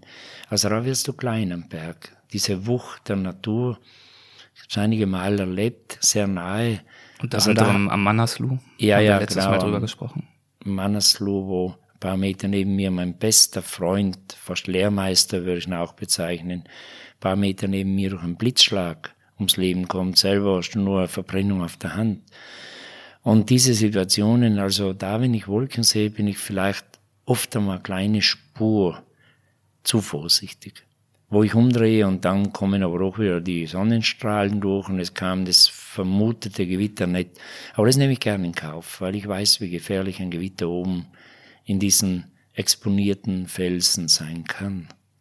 Wir haben ja gestern Abend ein sehr beeindruckendes Gewitter aus dem sicheren Fenster unseres Hotels beobachtet. Magst du das mal beschreiben? Du warst ja ganz gebannt. Ja, es war unglaublich. Ich saß auf der Terrasse und guckte so in die Berge und hörte so ein Geräusch und dachte, was ist das denn? Ne? Und konnte es nicht einsortieren, bis ich verstanden habe, dass das Sturm war. Und dann ging es ganz schnell. Und wir haben nämlich auch gesagt, wenn man jetzt oben an dem Berg ist, dann äh, hat man echt ein Problem, ne? Weil das war blauer Himmel und dann wirklich innerhalb von einer halben Stunde vielleicht, ich weiß nicht genau wie lang, äh, rollte dann dieses unglaubliche Unwetter an und dann auch Blitze und man sah oben um den Berg rum die Blitze mhm. und den Regen fallen und da haben wir auch gesagt, Mensch. Dieser Sturm, der durchs Tal gefegt ja, ja, ist. Ja, ja. Wahnsinn. Ja, ja. Und natürlich auch, wenn du am Berg oben bist, vor allem am Dolomitenberg, das sind ja Felsgipfel. Wenn da so ein Gewitter reinkommt, dann äh, kommen innerhalb von wenigen Minuten überall die Wasserfälle runter, weil der Regen versickert ja nicht im Boden, der ist wie ein Dach. Da sammelt sich das Wasser und in jeder Schlucht kommen die, die modsmäßigen Wasserfälle und reißen auch Steine mit. Also da wird's richtig gefährlich. Aber das ist alles noch irgendwie, da finden wir einen vielleicht geschützten Platz. Soweit, glaube ich, haben wir es unter Kontrolle. Aber der Blitz, das ist was Gefährliches. Diese enormen Stromschläge da oben. Und da habe ich, äh, da habe ich einen heillosen Respekt. Aber ansonsten macht mir der Berg eigentlich nur Freude. Aber wenn ich in der Früh aufbreche, da ist keine Angst dabei. Wir haben vom Koch in Gummistiefeln gesprochen. Eine andere Expedition, die hast du auf deiner Website überschrieben mit dem Titel Im Halbschuh durch die Wand. Also das Schuhwerk als Thema setzt sich fort und in diesem Fall ging es um den Mount Kenya. Und dort seid ihr also dann offenbar im Halbschuh hoch, was mich erstmal wundert, denn an anderer Stelle schreibst du auch davon, dass das Wetter schlecht war, es lag Schnee und dass es in dem Sinne durchaus eine herausfordernde Besteigung war. Ja, Mount Kenya. Eben, wir sind nur am Fuß des Berges. Wir haben zuerst einmal, bevor wir den Aufstieg durch so eine mittelschwere Felswand für unsere Verhältnisse, eben, sage ich immer wieder, weil wir durch die Dolomiten, die schweren Felswände ja so viele Jahre erlebt haben. Und aber haben wir zuerst den Berg umrundet. Das ist eine so zweieinhalb, drei Tages Wandertour. Wunder, wunderschön. Eben diese Zeit wollte ich mir bei dem Projekt Seven Second Summits geben. Nicht nur den Gipfel oder die Wand, sondern auch den Fuß der Berge erleben. Wunderschön diese karge Vegetation am Fuße vom, von diesem Berg in Afrika. Da siehst du diese schönen Gipfel wie die Dolomiten. Und oben sogar der Schnee, also in Afrika. Das hat mich sehr fasziniert. Und du gehst ja zum Berg hin auch durch einen Urwald oder war eine Straße durch, eine Forststraße. Und das ist so schön, wenn die Tiere ganz nahe zu dir herkommen und dich anschauen und so und keine Angst haben, weil diese Bilder habe ich ja auch noch nicht gesehen. Deswegen sind sie ja auch so beeindruckend. Und dann waren wir eben am Fuß des Berges und da war das Wetter schlechter geregnet und oben am Berg schneit. Und da haben wir einfach nur gesagt, morgen gehen wir mal hoch und suchen den Einstieg unserer geplanten Route, damit wir nicht im nächsten Tag eventuell da herumsuchen müssen. Und bringen auch unser Seil, unseren Rucksack hoch und deponieren ihn oben. Und sind da hoch und äh, haben den Einstieg gefunden, aber da war es so später Vormittag. Und dann hat's plötzlich aufgemacht und wir sehen die schönen blauen Löcher durch die Wolken. Dann haben wir gesagt, schauen wir uns jetzt einmal den Felsen an, weil wir wussten ja nicht, welche Art von Fels. Das muss man auch probieren. Was ist da? Ist da wirklich Kalk oder ist Granit? Aber das haben wir schon gewusst ungefähr, aber wie klettert sich's da? Sind erste Seillänge hoch und es war schön steil, aber toll. Dann gehen wir noch ein Stück weiter pro Seillänge. Und irgendwann kam die Entscheidung, du, das Schönwetterfenster ist wahrscheinlich nur kurz. Probieren wir einfach. Und ich habe nur so einen halb, einen Trekkingschuh gehabt, einen Halbschuh. Aber das sehe ich nicht als Risiko. Ich weiß genau, wie weit ich gehen kann mit diesem ungeeigneten Schuh und wann es zu steil wird, zu gefährlich. Ja, dann ging es weiter, noch eine Seillänge, noch eine Seillänge und der Fels war angeschneit und, und das war, ist dann plötzlich richtig anspruchsvoll gewesen, aber alles unter Kontrolle. Nur mit normaler Ausrüstung hätte ich es um die Hälfte leichter gehabt. Und sind durchgekommen am Gipfel oben, auch wieder schön Wetterfenster, so die Wolken, die Tiefblicke. Und beim Abstieg hat es schon wieder geschneit, alles nass. Wir sind nass wie ein Schwamm, den man in einem Waschbecken getaucht hat, am Wandfuß angekommen. Hätten nie gedacht in der Früh, dass wir auf dem Gipfel stehen. Wir waren plötzlich am Gipfel, das war so überraschend kann ich fast nicht erklären, sind runter, kamen wieder zurück zum Wandfuß, wo unsere Träger ja waren. Und da hat es angefangen, schon wenn wir hin sind zu diesem Lager, zu regnen, aber gegossen. Am nächsten Tag gegossen. Also wir haben diese spontane Entscheidung. Dadurch sind wir halt auch bei diesem Versuch am Gipfel gekommen. Sonst hätten wir absteigen müssen. Wir haben nicht so viel Zeit gehabt. Unser Flug war gebucht, all das.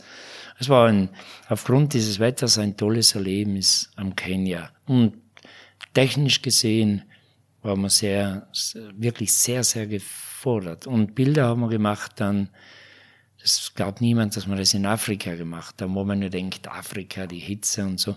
Winterbilder in dieser steilen Wand. War schön, ist im Nachhinein eine tolle Erinnerung, doch in Bezug auf äh, Papua-Neuguinea hattest du gerade gesagt, dass das, was dir aus heutiger Sicht so richtig viel bedeutet, gar nicht so sehr der Gipfelerfolg war, sondern das, was du drumherum erlebt hast, was du unten erlebt hast, was du im Dschungel erlebt hast mit den Menschen dort. Ähm, Gab es was Vergleichbares auch am Mount Kenya?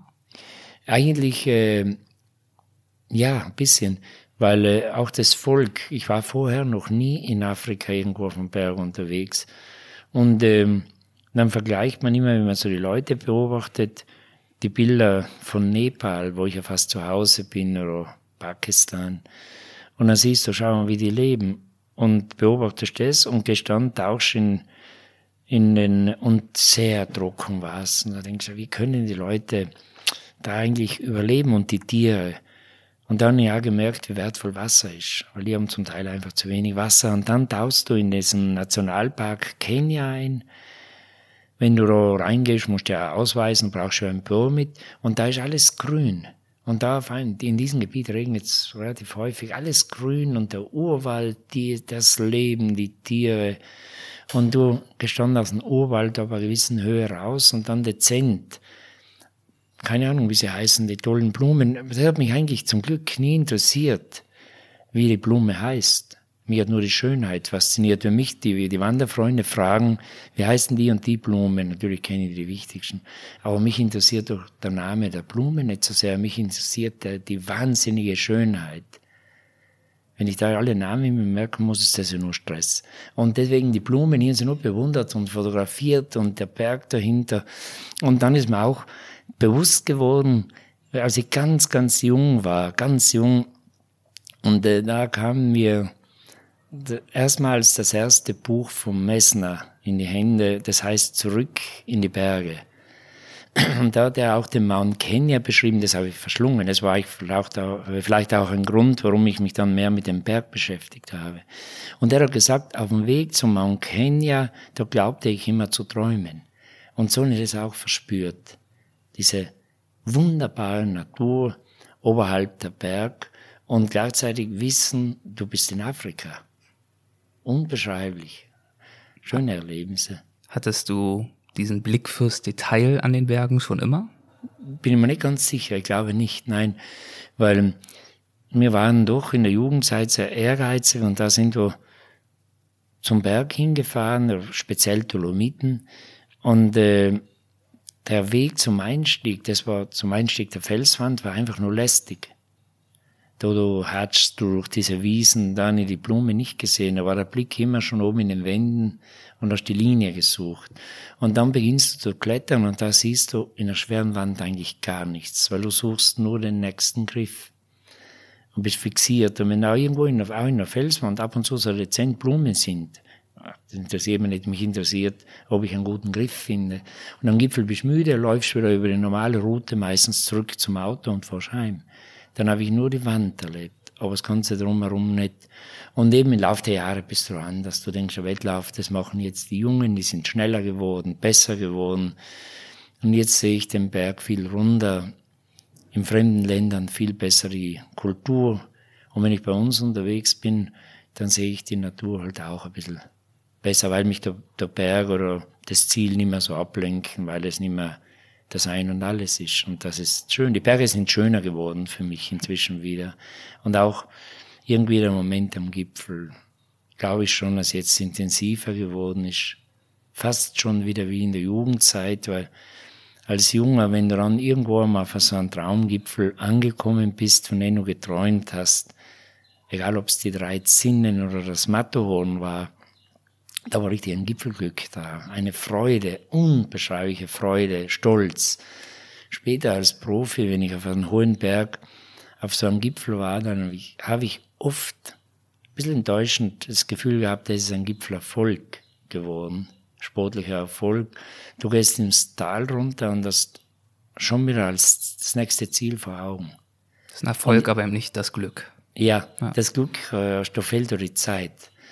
Und äh, wenn unten bist, bist du schon wieder praktisch getrieben, weil das nächste Ziel vor Augen ist. Das andere ist ausgeblendet, gelungen und weiter. Und das erlebe ich jetzt ganz anders. Jetzt kann ich wieder in aller Ruhe den Berg genießen und bin nicht mehr, bin null getrieben, aber komplett null. Und das ist eben das Schöne. Und wie denkst du darüber, wenn du das jetzt bei Kollegen von dir vielleicht noch so diese Gier auf den Erfolg, auf den Berg und vielleicht nicht die Schönheit wahrzunehmen, wenn du das mitbekommst? Glaubst du, man muss vielleicht erstmal durch diese Phase durch, um das wiederzufinden? Ja, ganz genau. Ich habe junge Kollegen und das ist ja das Schöne, richtig, richtig Top-Kollegen, aber die jetzt wirklich mit der Spitze klettern und so.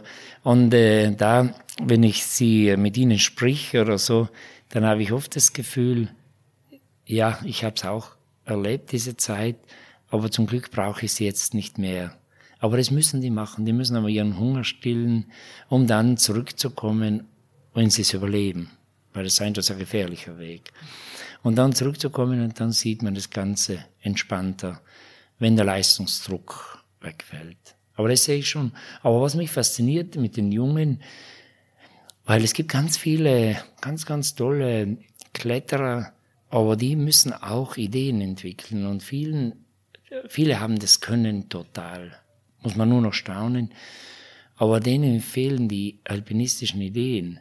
Und wenn jemand praktisch vom Alpinismus als Profi leben möchte, dann ist es schon ganz, ganz wichtig, welche Ziele er anpeilt. Weil nur in einer Schlucht drin, die niemand kennt, die vielleicht schwierigste Felsausbildung machen, das interessiert niemanden.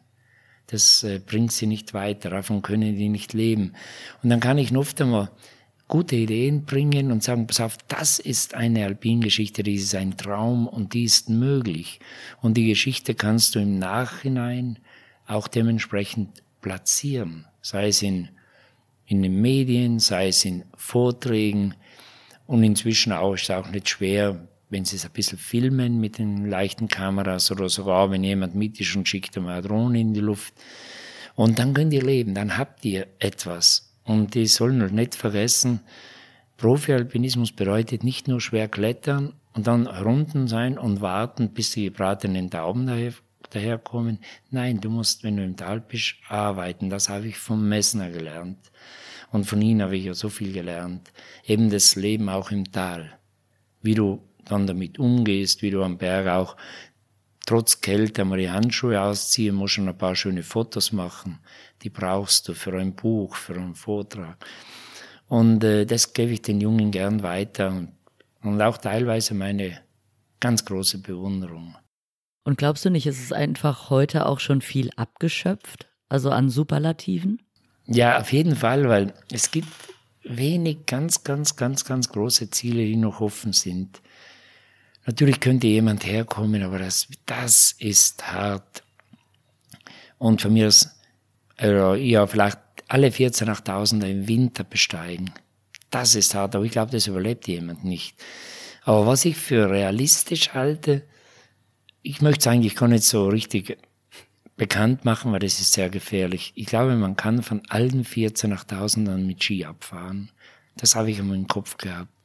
Aber zum Glück nicht wirklich angepeilt, weil beim Skifahren auch auf der Piste egal wie, da passieren ab und zu Fehler. Machst noch so sicher draufstehen, dann machst du einen Überschlag, stehst auf und, und das gehört zum Skifahren. Das ist doch Spaß. Aber da oben kannst du keinen Überschlag machen. Dann hast du keine Zahnschmerzen mehr, ganz klar.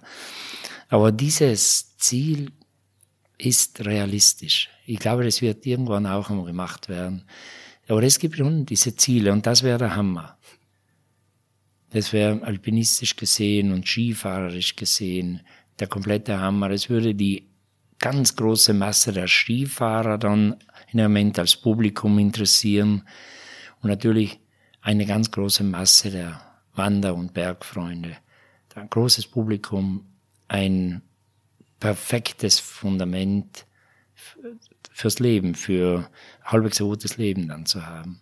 Aber man muss es zuerst überleben. Ein guter Freund von mir, ein Schweizer, im letzten Jahr, da höre ich plötzlich, jetzt ist der durch die 13 Notwand geklettert. Und jetzt war in ganz knapp weniger als 50 Minuten. Am Anfang, wenn ich das gehört habe, habe ich mir gedacht, du, du verwechseln Sie irgendetwas. Das ist ja die, die Zeit, das ist alles verwechselt. Und dann ihn angerufen, der bestätigt und habe nur noch gesagt, du, das haben wir nicht böse, ich war da so schnell in der Wand und lange in Rekord gehalten. Aber ich kann, wenn du da wärst, ich kann mich jetzt nur von Telefon verneigen. Und er hat so gelacht und sagt, er ist ein paar Mal geklettert, aber nur wenn du dann auf diese Zeit hinpolst, hat ihn auch überrascht, dann kletterst du anders, weil du kannst doch nicht die idealen Griffe nehmen, dann bist du zu langsam, dann musst du zu oft Handwechsel machen, dann musst du jeden vierten Griff nehmen. Und äh, aber er sagt, das war einfach mein Tag, da habe ich das Gefühl gehabt, ich kann fliegen. und ich habe ihn äh, eben die Hochachtung entgegengebracht, so soll es sein.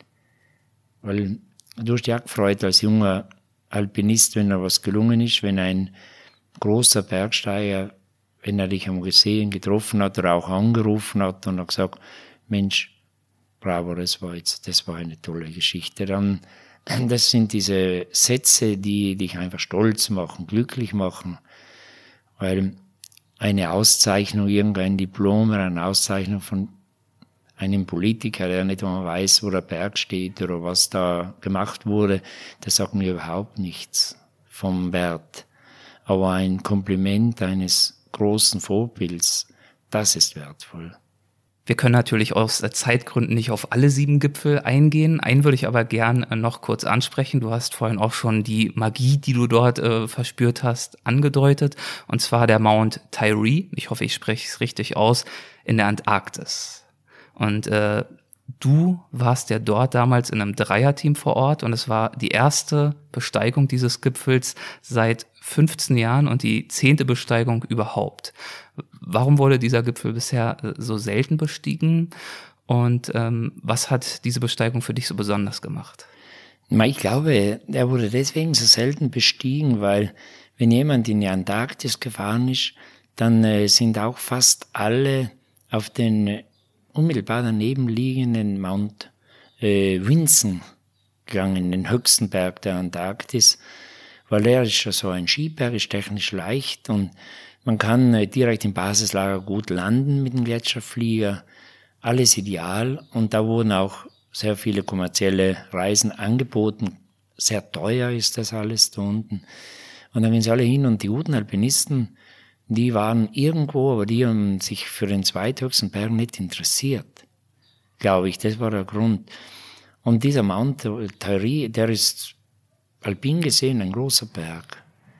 Die Wand, wo man durchklettern muss, ist ja über 2000 Meter hoch, aber so klassisch. Also nicht eine alpinistische Herausforderung. Und äh, die Landschaft und all das in der Antarktis hat mich überaus beeindruckt. Weil wenn man da so irgendwo klettert, egal wie wo, na irgendwann merkst du, warum bin ich eigentlich so müde? Ich bin noch nicht so, so lang und so weit geklettert. Dann schaust du plötzlich auf die Uhr, dann ist es fünf Uhr morgens und du hast Sonnenschein, es wird nie dunkel. Und dann denkst du, jetzt möchte ich schlafen, das macht dich müde. Also du kannst die Berge planen nur auf so wie deine Kräfte dir es vielleicht ermöglichen und nicht nach der Länge des Tages. War sehr gut. Nur was am der Antarktis für mich war, es war von den Begleitern war nicht schön. Ich habe so viele tolle Freunde mein Leben lang an der Seite gehabt, egal beim Klettern, die Kletterpartner oder die Expeditionspartner und so. Und da war ich mit einem Konkurrent, mit dem Christian Stangl, den ich nicht so geschätzt habe, aber der hat auch die Idee gehabt, diese als erster die Seven Second Summits zu besteigen. Und äh, der kannte den Mount Logan, der ist schon zweimal schon dort gescheitert. Und äh, ich wollte eigentlich allein dahin, aber dann haben sie auf einmal die Regelung geändert und haben gesagt, man muss Minimum zu dritt sein. Weil wenn man aus Sicherheitsgründen und eine riesig hohe Rückflugversicherung abschließen, und die Versicherung war so hoch, dass man eigentlich so als Bergführer und so hast die kaum gekriegt. Mir hat sie dann eigentlich eher so aus Gefälligkeit, hat's mal österreichische Alpenfreien in die Polizei reingetan, dass auch Nord- und Südpol dabei ist, weil die Pole sind immer ausgeschlossen. Und da sind wir da hingefahren und äh, ich habe natürlich, ich bin andere Partner gewohnt, die alpinistisch viel stärker und vor allem auch menschlich vor allem der Stangl viel fairer waren. Er ist ein extremer Egoist und ich wusste, dass er das Jahr zuvor er durch die Medien gegangen, den K2 gelogen hat, wo er gesagt hat, er war oben haben es bewiesen, dass er nur ein Stück oben war. So ein Getriebener. Und mit dem war ich da und ich habe auch die Spuren vom Vorjahr gesehen von ihm. Und das hat mich eigentlich ein bisschen enttäuscht, weil äh, der Alpinismus wo er da gescheitert ist, beginnt für mich erst. Aber er ist ein konditionsstarker Bursche, aber kein Kletterer. Und wir waren am Fuß des Berges, sind ein Stück rausgeflogen, dann an Tag mit unseren Schlitten hinten ran. Und da hat sich etwas abgespielt, was ich eigentlich von Freunden nicht gewohnt war. Das war windig und sehr kalt und dann haben wir die Zelte aufgebaut, die durch ein bisschen eingraben im Schnee und die beiden haben mitsammen ein großes Zelt gehabt. Ich bin geholfen aufbauen. Und dann kaum stand so halbwegs, es Stangel ins Zelt rein, Rucksack rein und dann hörst du den Benzin brennen und denkst, schau, der hat Erfahrung, der macht inzwischen einmal einen Tee. Und wir haben das Zelt schön fixiert, ganz stark, dass die Stürme dran können. Und der andere Kollege, der war in Ordnung, der hat mir geholfen, ganz schnell mein kleines Zelt noch hinstellen. Dann du, jetzt, die Finger eiskalt, jetzt freust du auf einen Tee. Und nein, und der ist ins Zelt rein und hat einen Tee gemacht, nur für sich und nicht für die, die ihn das Haus eigentlich fixieren. Und dann war der Kollege von ihm so enttäuscht, die haben gar nicht mehr mit zusammen gesprochen.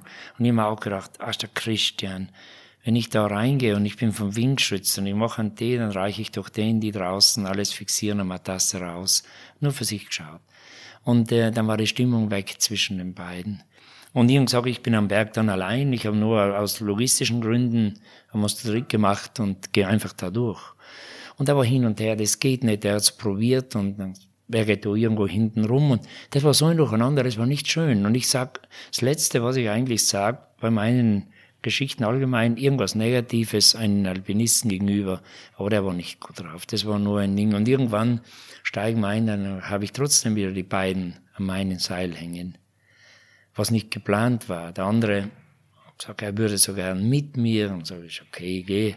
Und der andere, nein, er geht irgendwo eine andere Route und geht los und auf einmal hängt er sich beim Kollegen hinten dran und ich habe zwei dran. Ich war nicht ausgerüstet für das. Das war ein Bremsklotz bis zum Geht. Also als Seilschaft sozusagen hoch, um euch gegenseitig zu sichern. Ja, ja, und eben dieser die Egoismus und ja, und dann war meine Geschichte fertig. Ich bin heimgeflogen und äh, dann kam natürlich die Angriffswelle, dass wir am Mount Logan nicht oben waren. Denn genau jener Christian Stadel war ja jener Christian, der auf dem Mount Logan eure Spuren entdeckt hat Ganz und festgestellt genau. hat, ja, ja. hat, dass ihr auf dem falschen Gipfel wart. Ja, ist natürlich dann, ungünstig, dass ausgerechnet er das aufgetan hat. Ja, und er hat dann eben, da mir ein Journalist angehetzt und im Endeffekt war es so richtig, aber es war brutal unfair, weil er hätte den Mount Logan nicht bestiegen, wenn er nicht am meinen Kabel gewesen wäre. Aber dann dir so von hinten rein äh, so jemanden anzuhetzen, im Endeffekt, wir haben dann in Logen halt noch einmal gemacht, aber das war nicht schön. Also wenn ich von, in meinem ganzen Leben von meinen Partnern am Seil, die ich gehabt habe, wenn ich so erzähle, dann kann ich zu 99 Prozent tolle Geschichten erzählen. Da waren mal ganz viele, oft einmal eine richtige Stütze, wenn einmal Tagen nicht so gut war. Wir haben uns immer ergänzt und so. Aber diese Reise in diesem Traumgebiet in der Antarktis, eben mit Stangl, der Berg war schön, die Landschaft war schön, aber diese Reise mit ihm war nicht schön. Auch seine Erzählungen, auch wie er so erzählt hat, da habe ich das Gefühl gehabt, Christian, bist nicht so verbissen, bleib locker. Und auch sein Name, den er sich selber gegeben hat, Skyrenner, ist ein blöder Name. Das ist ganz ein blöder Name. Und seine Rekorde, wo er erzählt hat, sind die Hälfte natürlich gelogen. Das sage ich ganz öffentlich auch, weil es bewiesen wurde. Weiß Und, er, dass du dich so kritisch öffentlich über ihn äußerst? Ja, ich habe ihn, äh, wir haben dann auch eine Diskussion gehabt, weil ich weiß eben auf Elbrus und so seine Rekorde komplett aus der Luft geblasen, weil da gibt's einen Berglauf hoch auf den Elbrus jedes Jahr mit Turnski. Wenn er mit, den, mit der Gruppe mitgeht, dann nach zwei Stunden sieht er diese Athleten nicht, das sind richtige Pfeile. Und die machen die Rekorde, die sind ja um, um ein Drittel schneller, wie sein Rekord angegeben wurde. Aber das musst du auch mit einbeziehen. Und es kann oft sein, dass du irgendwas sagst über, vielleicht auch über eine Zeit, weil du es nicht weißt. Und dann wirst du ja oft einmal gleich korrigiert und sagst, das ist echt nicht gewusst. Also, na, pass auf, der, da war vor mir jemand schneller. Aber wohl wissend, dass diese Läufe stattfinden jedes Jahr und dann trotzdem den Medien so eine Geschichte erzählen, das finde ich alpinistisch gesehen nicht schön, das schadet den Alpinismus so sehr. Aber nicht nur ich, Stangl wird von allen so ein bisschen Extremalpinisten belächelt. Und das ist schade, dass dann doch solche Leute sich nach vorne reden, und auch natürlich Medien Geschichten erzählen, die nicht stimmen, das ist schade. Warum entscheidest du für dich, öffentlich äh, derart Stellung zu beziehen, wenn du ihn nicht magst und die Erfahrung nicht geschätzt hast? Könntest du es ja auch einfach verschweigen oder Habe ich eigentlich abhaken? auch getan, aber nur aufgrund dann mhm. verschiedener Angriffe, die reinposaunt wurden, nehme ich mir auch die Freiheit, ihn als Mensch zu beschreiben. Aber es haben andere auch getan, zum Beispiel die für mich extrem hochgeschätzte Kaltenbrunner, die hat gesagt, es ist eine lächerliche Bergfigur, hat sie hingestellt. Und die sagt auch nie etwas Schlechtes über irgendeinen Bergkonkurrent oder über einen Bergsteiger. Das hörst du von ihr nie. Hast du trotz alledem am Mount Tyree auch dieses Besondere gefunden, was du ja so oft an anderen Gipfeln, an anderen Hängen, in anderen Gebirgen entdecken konntest, selbst in irgendwelchen Kleinigkeiten?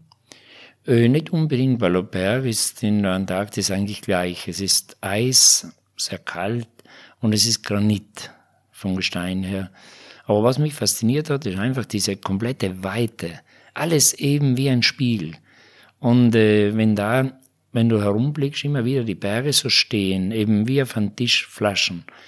Und da denkst du einmal, Mensch, das ist ein schöner Berg, da könnten wir doch hingehen und den einmal als Vorbereitung besteigen. Dann schnallst du die Ski an, die Fälle rauf und du gehst Richtung Berg und nach einer Stunde ist der Berg oder nach zwei Stunden immer noch gleich weit weg. Hm. Da denkst du, das gibt's doch nicht. Jetzt wolltest du gerade am Nachmittag auf diesen Gipfel gehen und danach merkst du plötzlich die Weite, der kommt nicht näher. Und das hat mich so fasziniert. Und halt eben, das Wetter war bei uns ganz okay, das, das Licht immer nur Sonne. Und du brauchst auch nicht lang Biwaksachen. Du musst einfach nur dir die Kräfte einteilen, dass du vielleicht auch um 48 Stunden in Aktion sein kannst. Faszinierend, weil bei uns mal die Uhr anschauen, oh, jetzt müssen wir uns beeilen, in, in einer Stunde wird's dunkel. Es wird auch nicht dunkel. Einfach nur schön und die saubere Luft, kein Staub, nichts. Die Einsamkeit enorm. Eben schade, dass so mir selber war es eigentlich relativ wurscht, aber dass zwischen den beiden Begleitern einfach die Harmonie überhaupt nicht gestimmt hat. Wenn die im Zelt drin sind und du hörst, wenn du daneben dein Zelt hast, kaum einmal Stimme, dann finde ich das schade, weil bei uns gibt's da immer einen Spaß und lustig und, und wenn die sich gar nicht, und wie soll so eine Seilschaft am Berg funktionieren? Das geht einfach nicht. Ja, ich kann mir vorstellen, dass es für dich sicherlich eine besondere äh, Erfahrung war, zum ersten Mal dich eben nicht nach der Tageszeit richten zu müssen, sondern ganz einfach dich ganz auf deine Kräfte verlassen zu können, wie lange das geht, ne? Ja. Ohne von außen irgendwas vordiktiert zu bekommen. Das ganz genau, auch, ja. Ganz lernt man genau. seinen Körper nochmal neu kennen. Ja, ja, weil äh, das hat mich so fasziniert, weil da kannst du denken, du passt auf, geh, geh gemütlich, geh langsamer, als du es gewohnt bist, weil du kannst unbeschreiblich lang gehen, was dir eben die, die Lichtverhältnisse vorgeben. Weil ansonsten weiß ich genau, die, die 12, 13 oder 14 Stunden Tageslicht, da kann ich schnell gehen. Da habe ich die Kraft für diese Stunden. Aber da weiß ich genau, na, bremst dich ruhig ein, weil es wird nicht dunkel.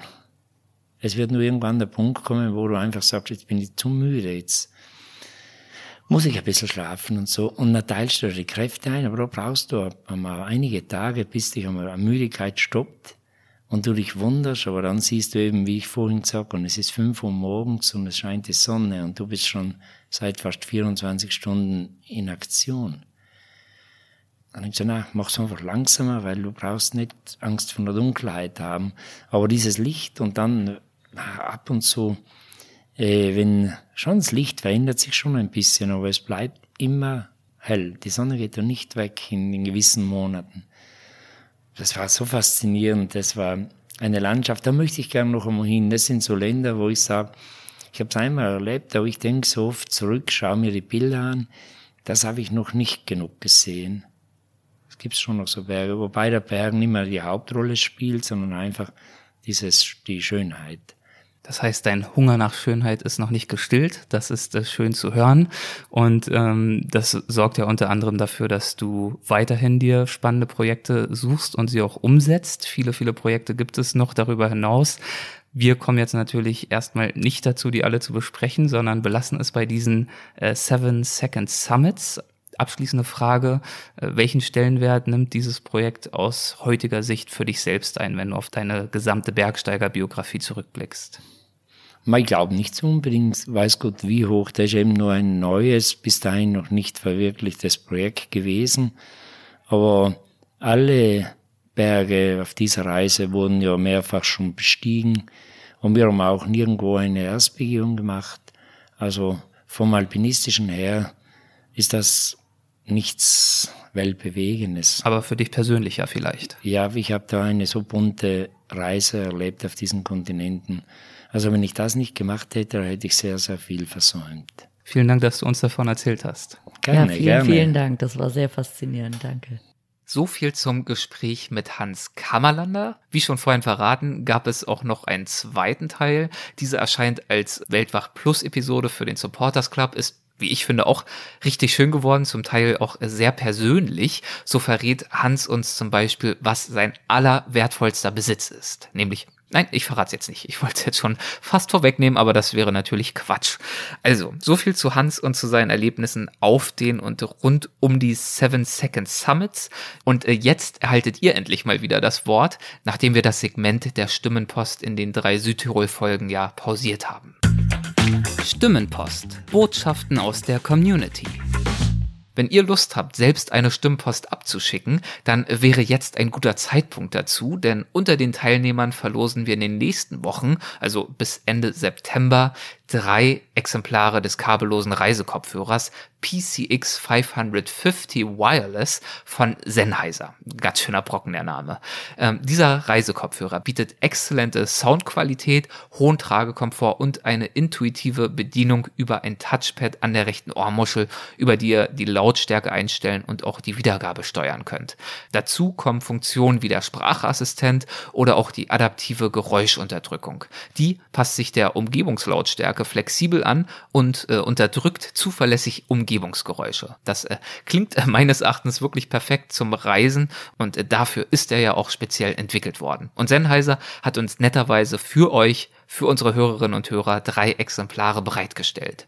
Wie ihr genau teilnehmen könnt, das erfahrt ihr gleich. Jetzt gibt's erst einmal die Stimmenpost und zwar zuallererst von Sinem Michel mit einem sehr schönen Wortbeitrag zur Folge mit Karamba Jabi. Vielleicht erinnert ihr euch, er war vor ein paar Wochen bei uns zu Gast in Folge 147 und er hat uns darin von seinem Weg aus dem Senegal bis in den Deutschen Bundestag erzählt. Lieber Erik und auch liebe Janne, vielen lieben Dank erstmal für eure großartige Arbeit, eure Begeisterungsfähigkeit, euer Engagement und vor allem die Inspiration, die ihr mir schenkt. Schon seit längerer Zeit folge ich dem Weltwach Podcast, ob ich in der Natur gerade bin oder auf Reisen oder auch zu Hause, verliere ich mich total gerne in den Erzählungen und den Abenteuern eurer Gäste, ich hatte Erik auch einmal ein Bild geschickt von einer Leinwand, die ich bemalt habe, als ich stundenlang in der Küche saß und den Folgen lauschte. Und ja, vielen, vielen Dank dafür. Äh, am Sonntag hörte ich die neue Folge mit Karamba Diaby, als ich gerade meine erste alleinige Wanderung gemacht habe von Thüringen nach Sachsen, also genauer gesagt von Zeitz nach Leipzig. Und während ich auf den Feldwegen wanderte, fühlte ich mich von der Folge auf mehreren Ebenen so angesprochen, dass ich sogleich eine Stimmenpost aufnehmen wollte, jedoch gemerkt habe, dass mich einerseits die Geräuschkulisse, die ganzen Traktoren und der Wind äh, gestört haben und ja, ich auch noch nicht so wirklich zusammenfassen konnte, was ich eigentlich alles sagen möchte, weil das so vieles war. Und jetzt ähm, nehme ich die Folge an meinem Ziel im sonnigen Leipzig auf ja, der Lebensweg Karambas hat mich stark beeindruckt und berührt, vor allem wie er über Ostdeutschland spricht und dahingehend auch das Thema der Vorurteile und deren Gefährlichkeit aufgreift. Ich selbst bin sehr multikulturell aufgewachsen. Ein Teil meiner Familie kommt aus Ostdeutschland, also aus Thüringen, ein Teil meiner Familie aus Marokko ein Teil tatsächlich auch aus dem Grenzgebiet zwischen Syrien und Türkei und ich selbst bin in Westdeutschland aufgewachsen. Also sehr viele verschiedene Strömungen, die da zusammen gekommen sind und aus denen ich sozusagen entstanden und mit denen ich auch aufgewachsen bin. Ich selbst war oft auf Reisen und auch zum Arbeiten ähm, in Ostasien und in Afrika und arbeite seit fünf Jahren mit geflüchteten Menschen in Köln zusammen. Und mir fällt so häufig und viel in den vergangenen zehn Jahren vor allem auf, aber eigentlich auch schon während meines gesamten Lebens, dass es immer um Vorurteile gegenüber den anderen geht. Es gibt an jedem Ort, in jedem Gespräch, in jedem Zusammenhang irgendwie die anderen. Nur dass die anderen immer irgendjemand anders sind. Und ähm, meistens, so habe ich den Eindruck, gibt es dieses Gefühl der anderen, weil es persönliche Missstände gibt, von denen die anderen ganz gut ablenken können. Ähm, ganz pauschal gesagt, aber tatsächlich so erlebt, äh, im Osten sind es oft die Wessis oder aktuell die Geflüchteten, die schuld sind. Im Westen sind es dann eher die Ossis, über die geredet wird, oder beispielsweise in Köln die Türken. In Marokko habe ich erlebt, dass äh, die Vorurteile sich gegen die Westafrikaner richten. In Westafrika habe ich erlebt, dass es häufig um die Weißen geht oder dann auch wieder um andere gesellschaftliche Kategorien wie Menschen mit Behinderung oder äh, Homosexualität beispielsweise.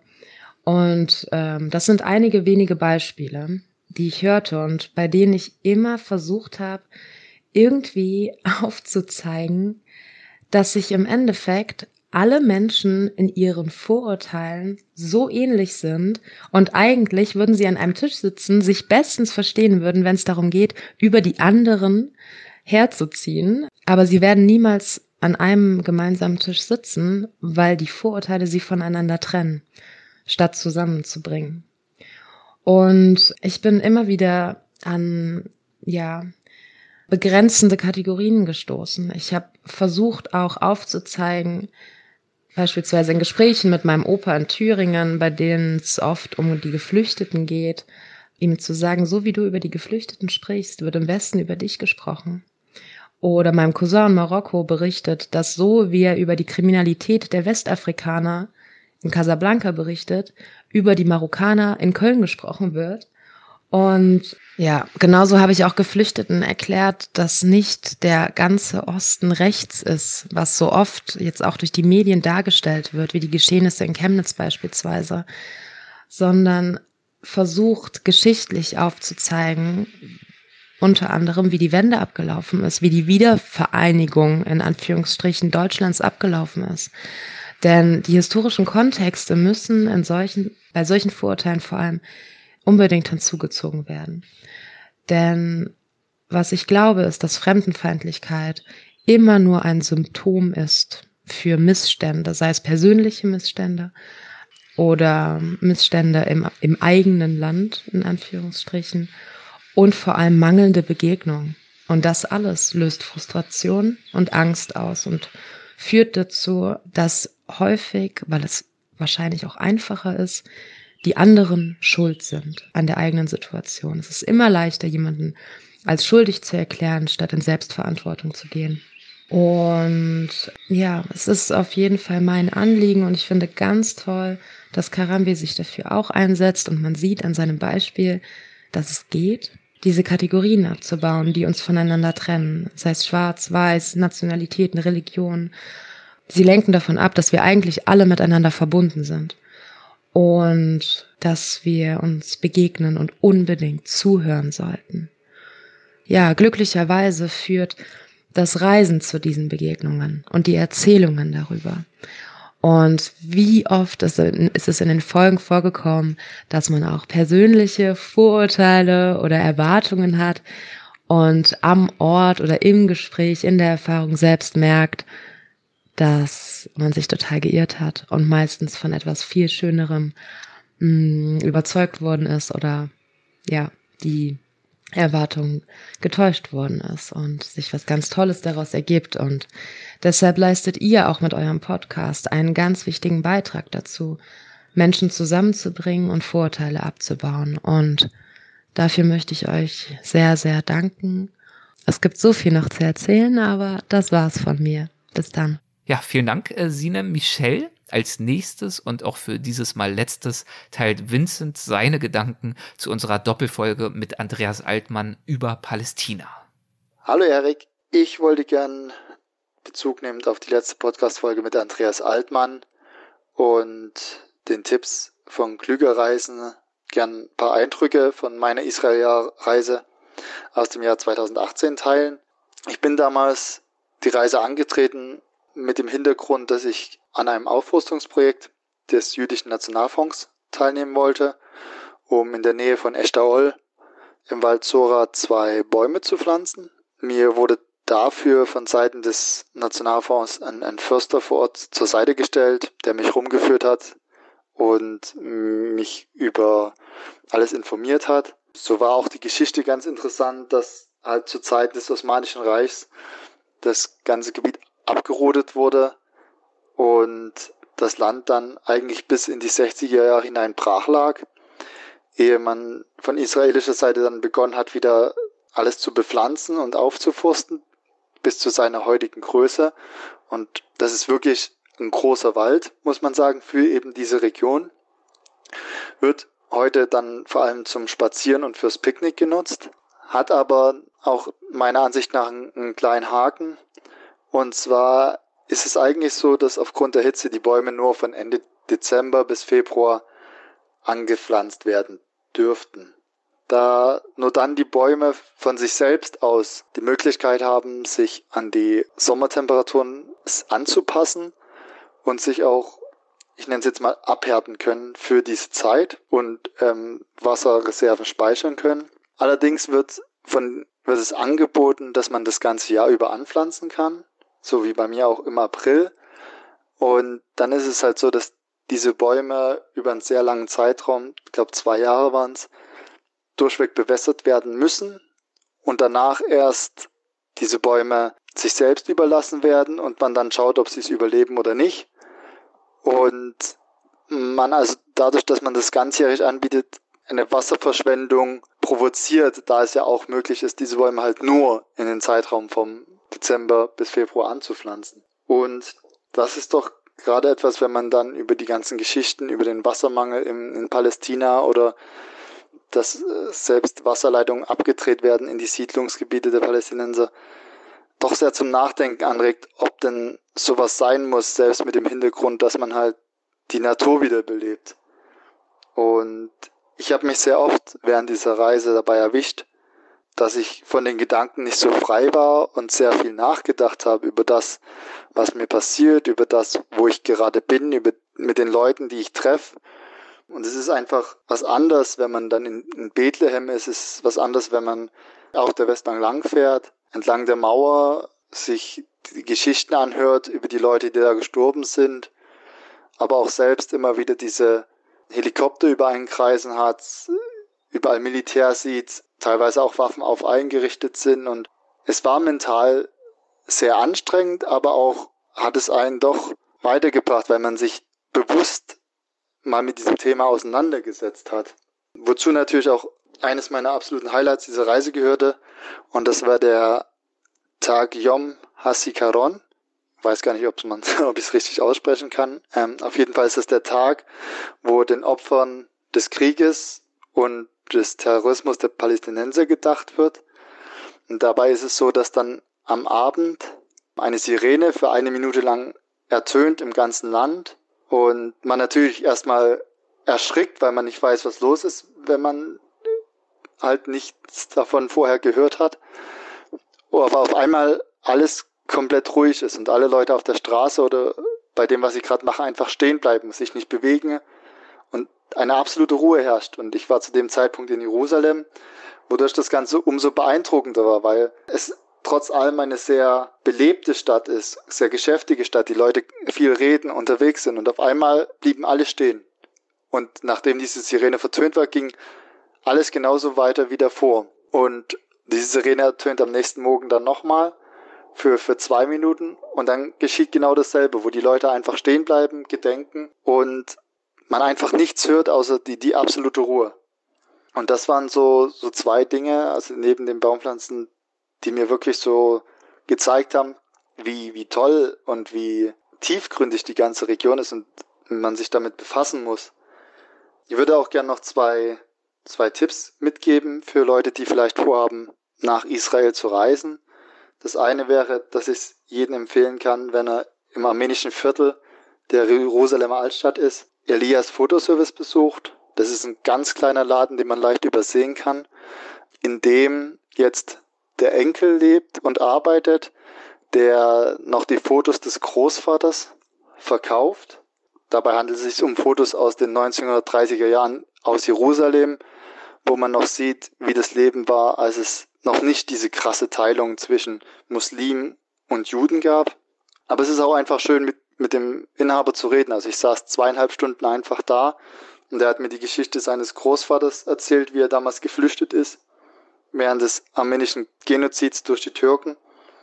Und ich saß da einfach drin und habe ihm zugehört, wir haben Kaffee getrunken und ich hatte ihn am Ende gefragt, ob er nicht Lust hätte, eigentlich auch mal diese ganzen Bilder und Fotografien, die er hat, als, als Postkarten abzudrucken und zu verkaufen, wo er mich nur anlachte und, und meinte und eine Kiste öffnete, die hinter seinem Tresen stand, wo Postkarten lagen bis oben hin gestapelt und er meinte, dass er das schon gemacht hätte und er durchaus gutes Geld damit verdienen könnte, ihn das aber nicht interessiert, weil es ihm nicht darum geht, sondern weil er gern die Geschichten zu den Fotos miterzählen möchte und dass diese auf den Postkarten eben nicht so mit übertragen werden können.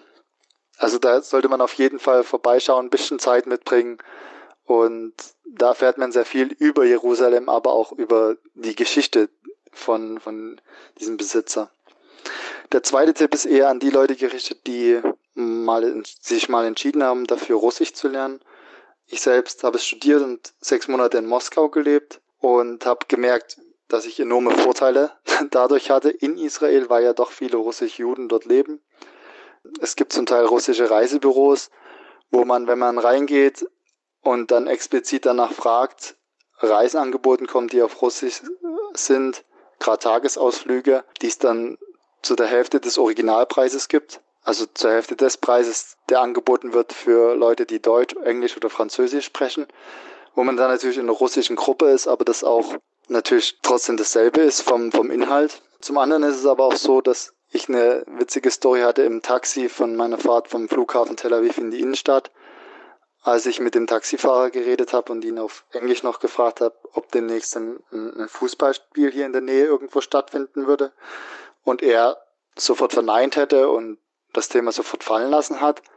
Als ich dann aber festgestellt habe, eben, dass er Russe war und wir uns ein bisschen auf Russisch unterhalten hatten, ähm, habe ich ihm das Gleiche nochmal auf Russisch gefragt und er hat auf einmal sein, sein Funkgerät genommen und alle angefunkt, seinen Sohn angerufen und dann auf einmal teilt er mir mit, dass halt eben, wenn ich zu dem Zeitpunkt, wo ich in Jerusalem bin, da ein Spiel stattfinden wird und dass man mir Karten besorgen wird. Also das war so, es hat mir doch eher noch Türen geöffnet, die vielleicht sonst nicht so für mich offen gestanden hätten, muss ich sagen.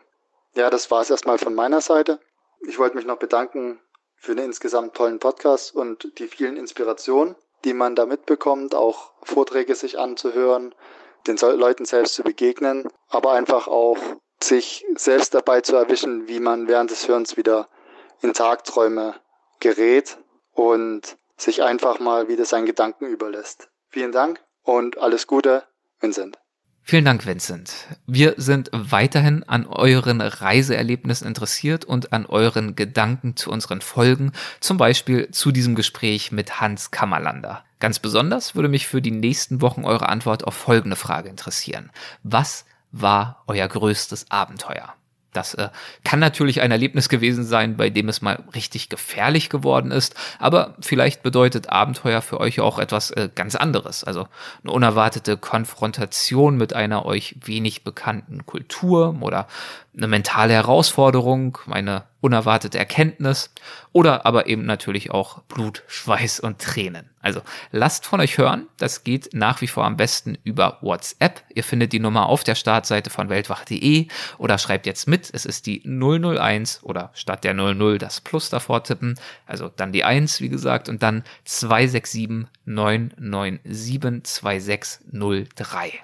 Bis Ende September habt ihr die Gelegenheit. Bis dahin verlosen wir drei Exemplare, wie schon erwähnt, des kabellosen Reisekopfhörers von Sennheiser PCX 550 Wireless. Und wohlgemerkt, es äh, nimmt jeder Beitrag, der eingeht, am Gewinnspiel teil, nicht nur jene, die dann auch veröffentlicht werden das war's für dieses Mal. Wenn euch die Folge gefallen hat, dann äh, freuen wir uns wie immer sehr über eure Bewertung und Rezension in der Apple Podcast App oder auch wenn ihr erwägt, Mitglied zu werden im Weltwach Supporters Club, dann kommt ihr wie gesagt auch in den Genuss ab dem zweiten Unterstützerpaket des äh, zweiten Gesprächs, das wir jetzt kürzlich geführt haben mit Hans Kammerlander. Vielen, vielen Dank euch allen für die Unterstützung, fürs Zuhören und äh, ja, macht's gut, bis zur nächsten Folge. Ciao.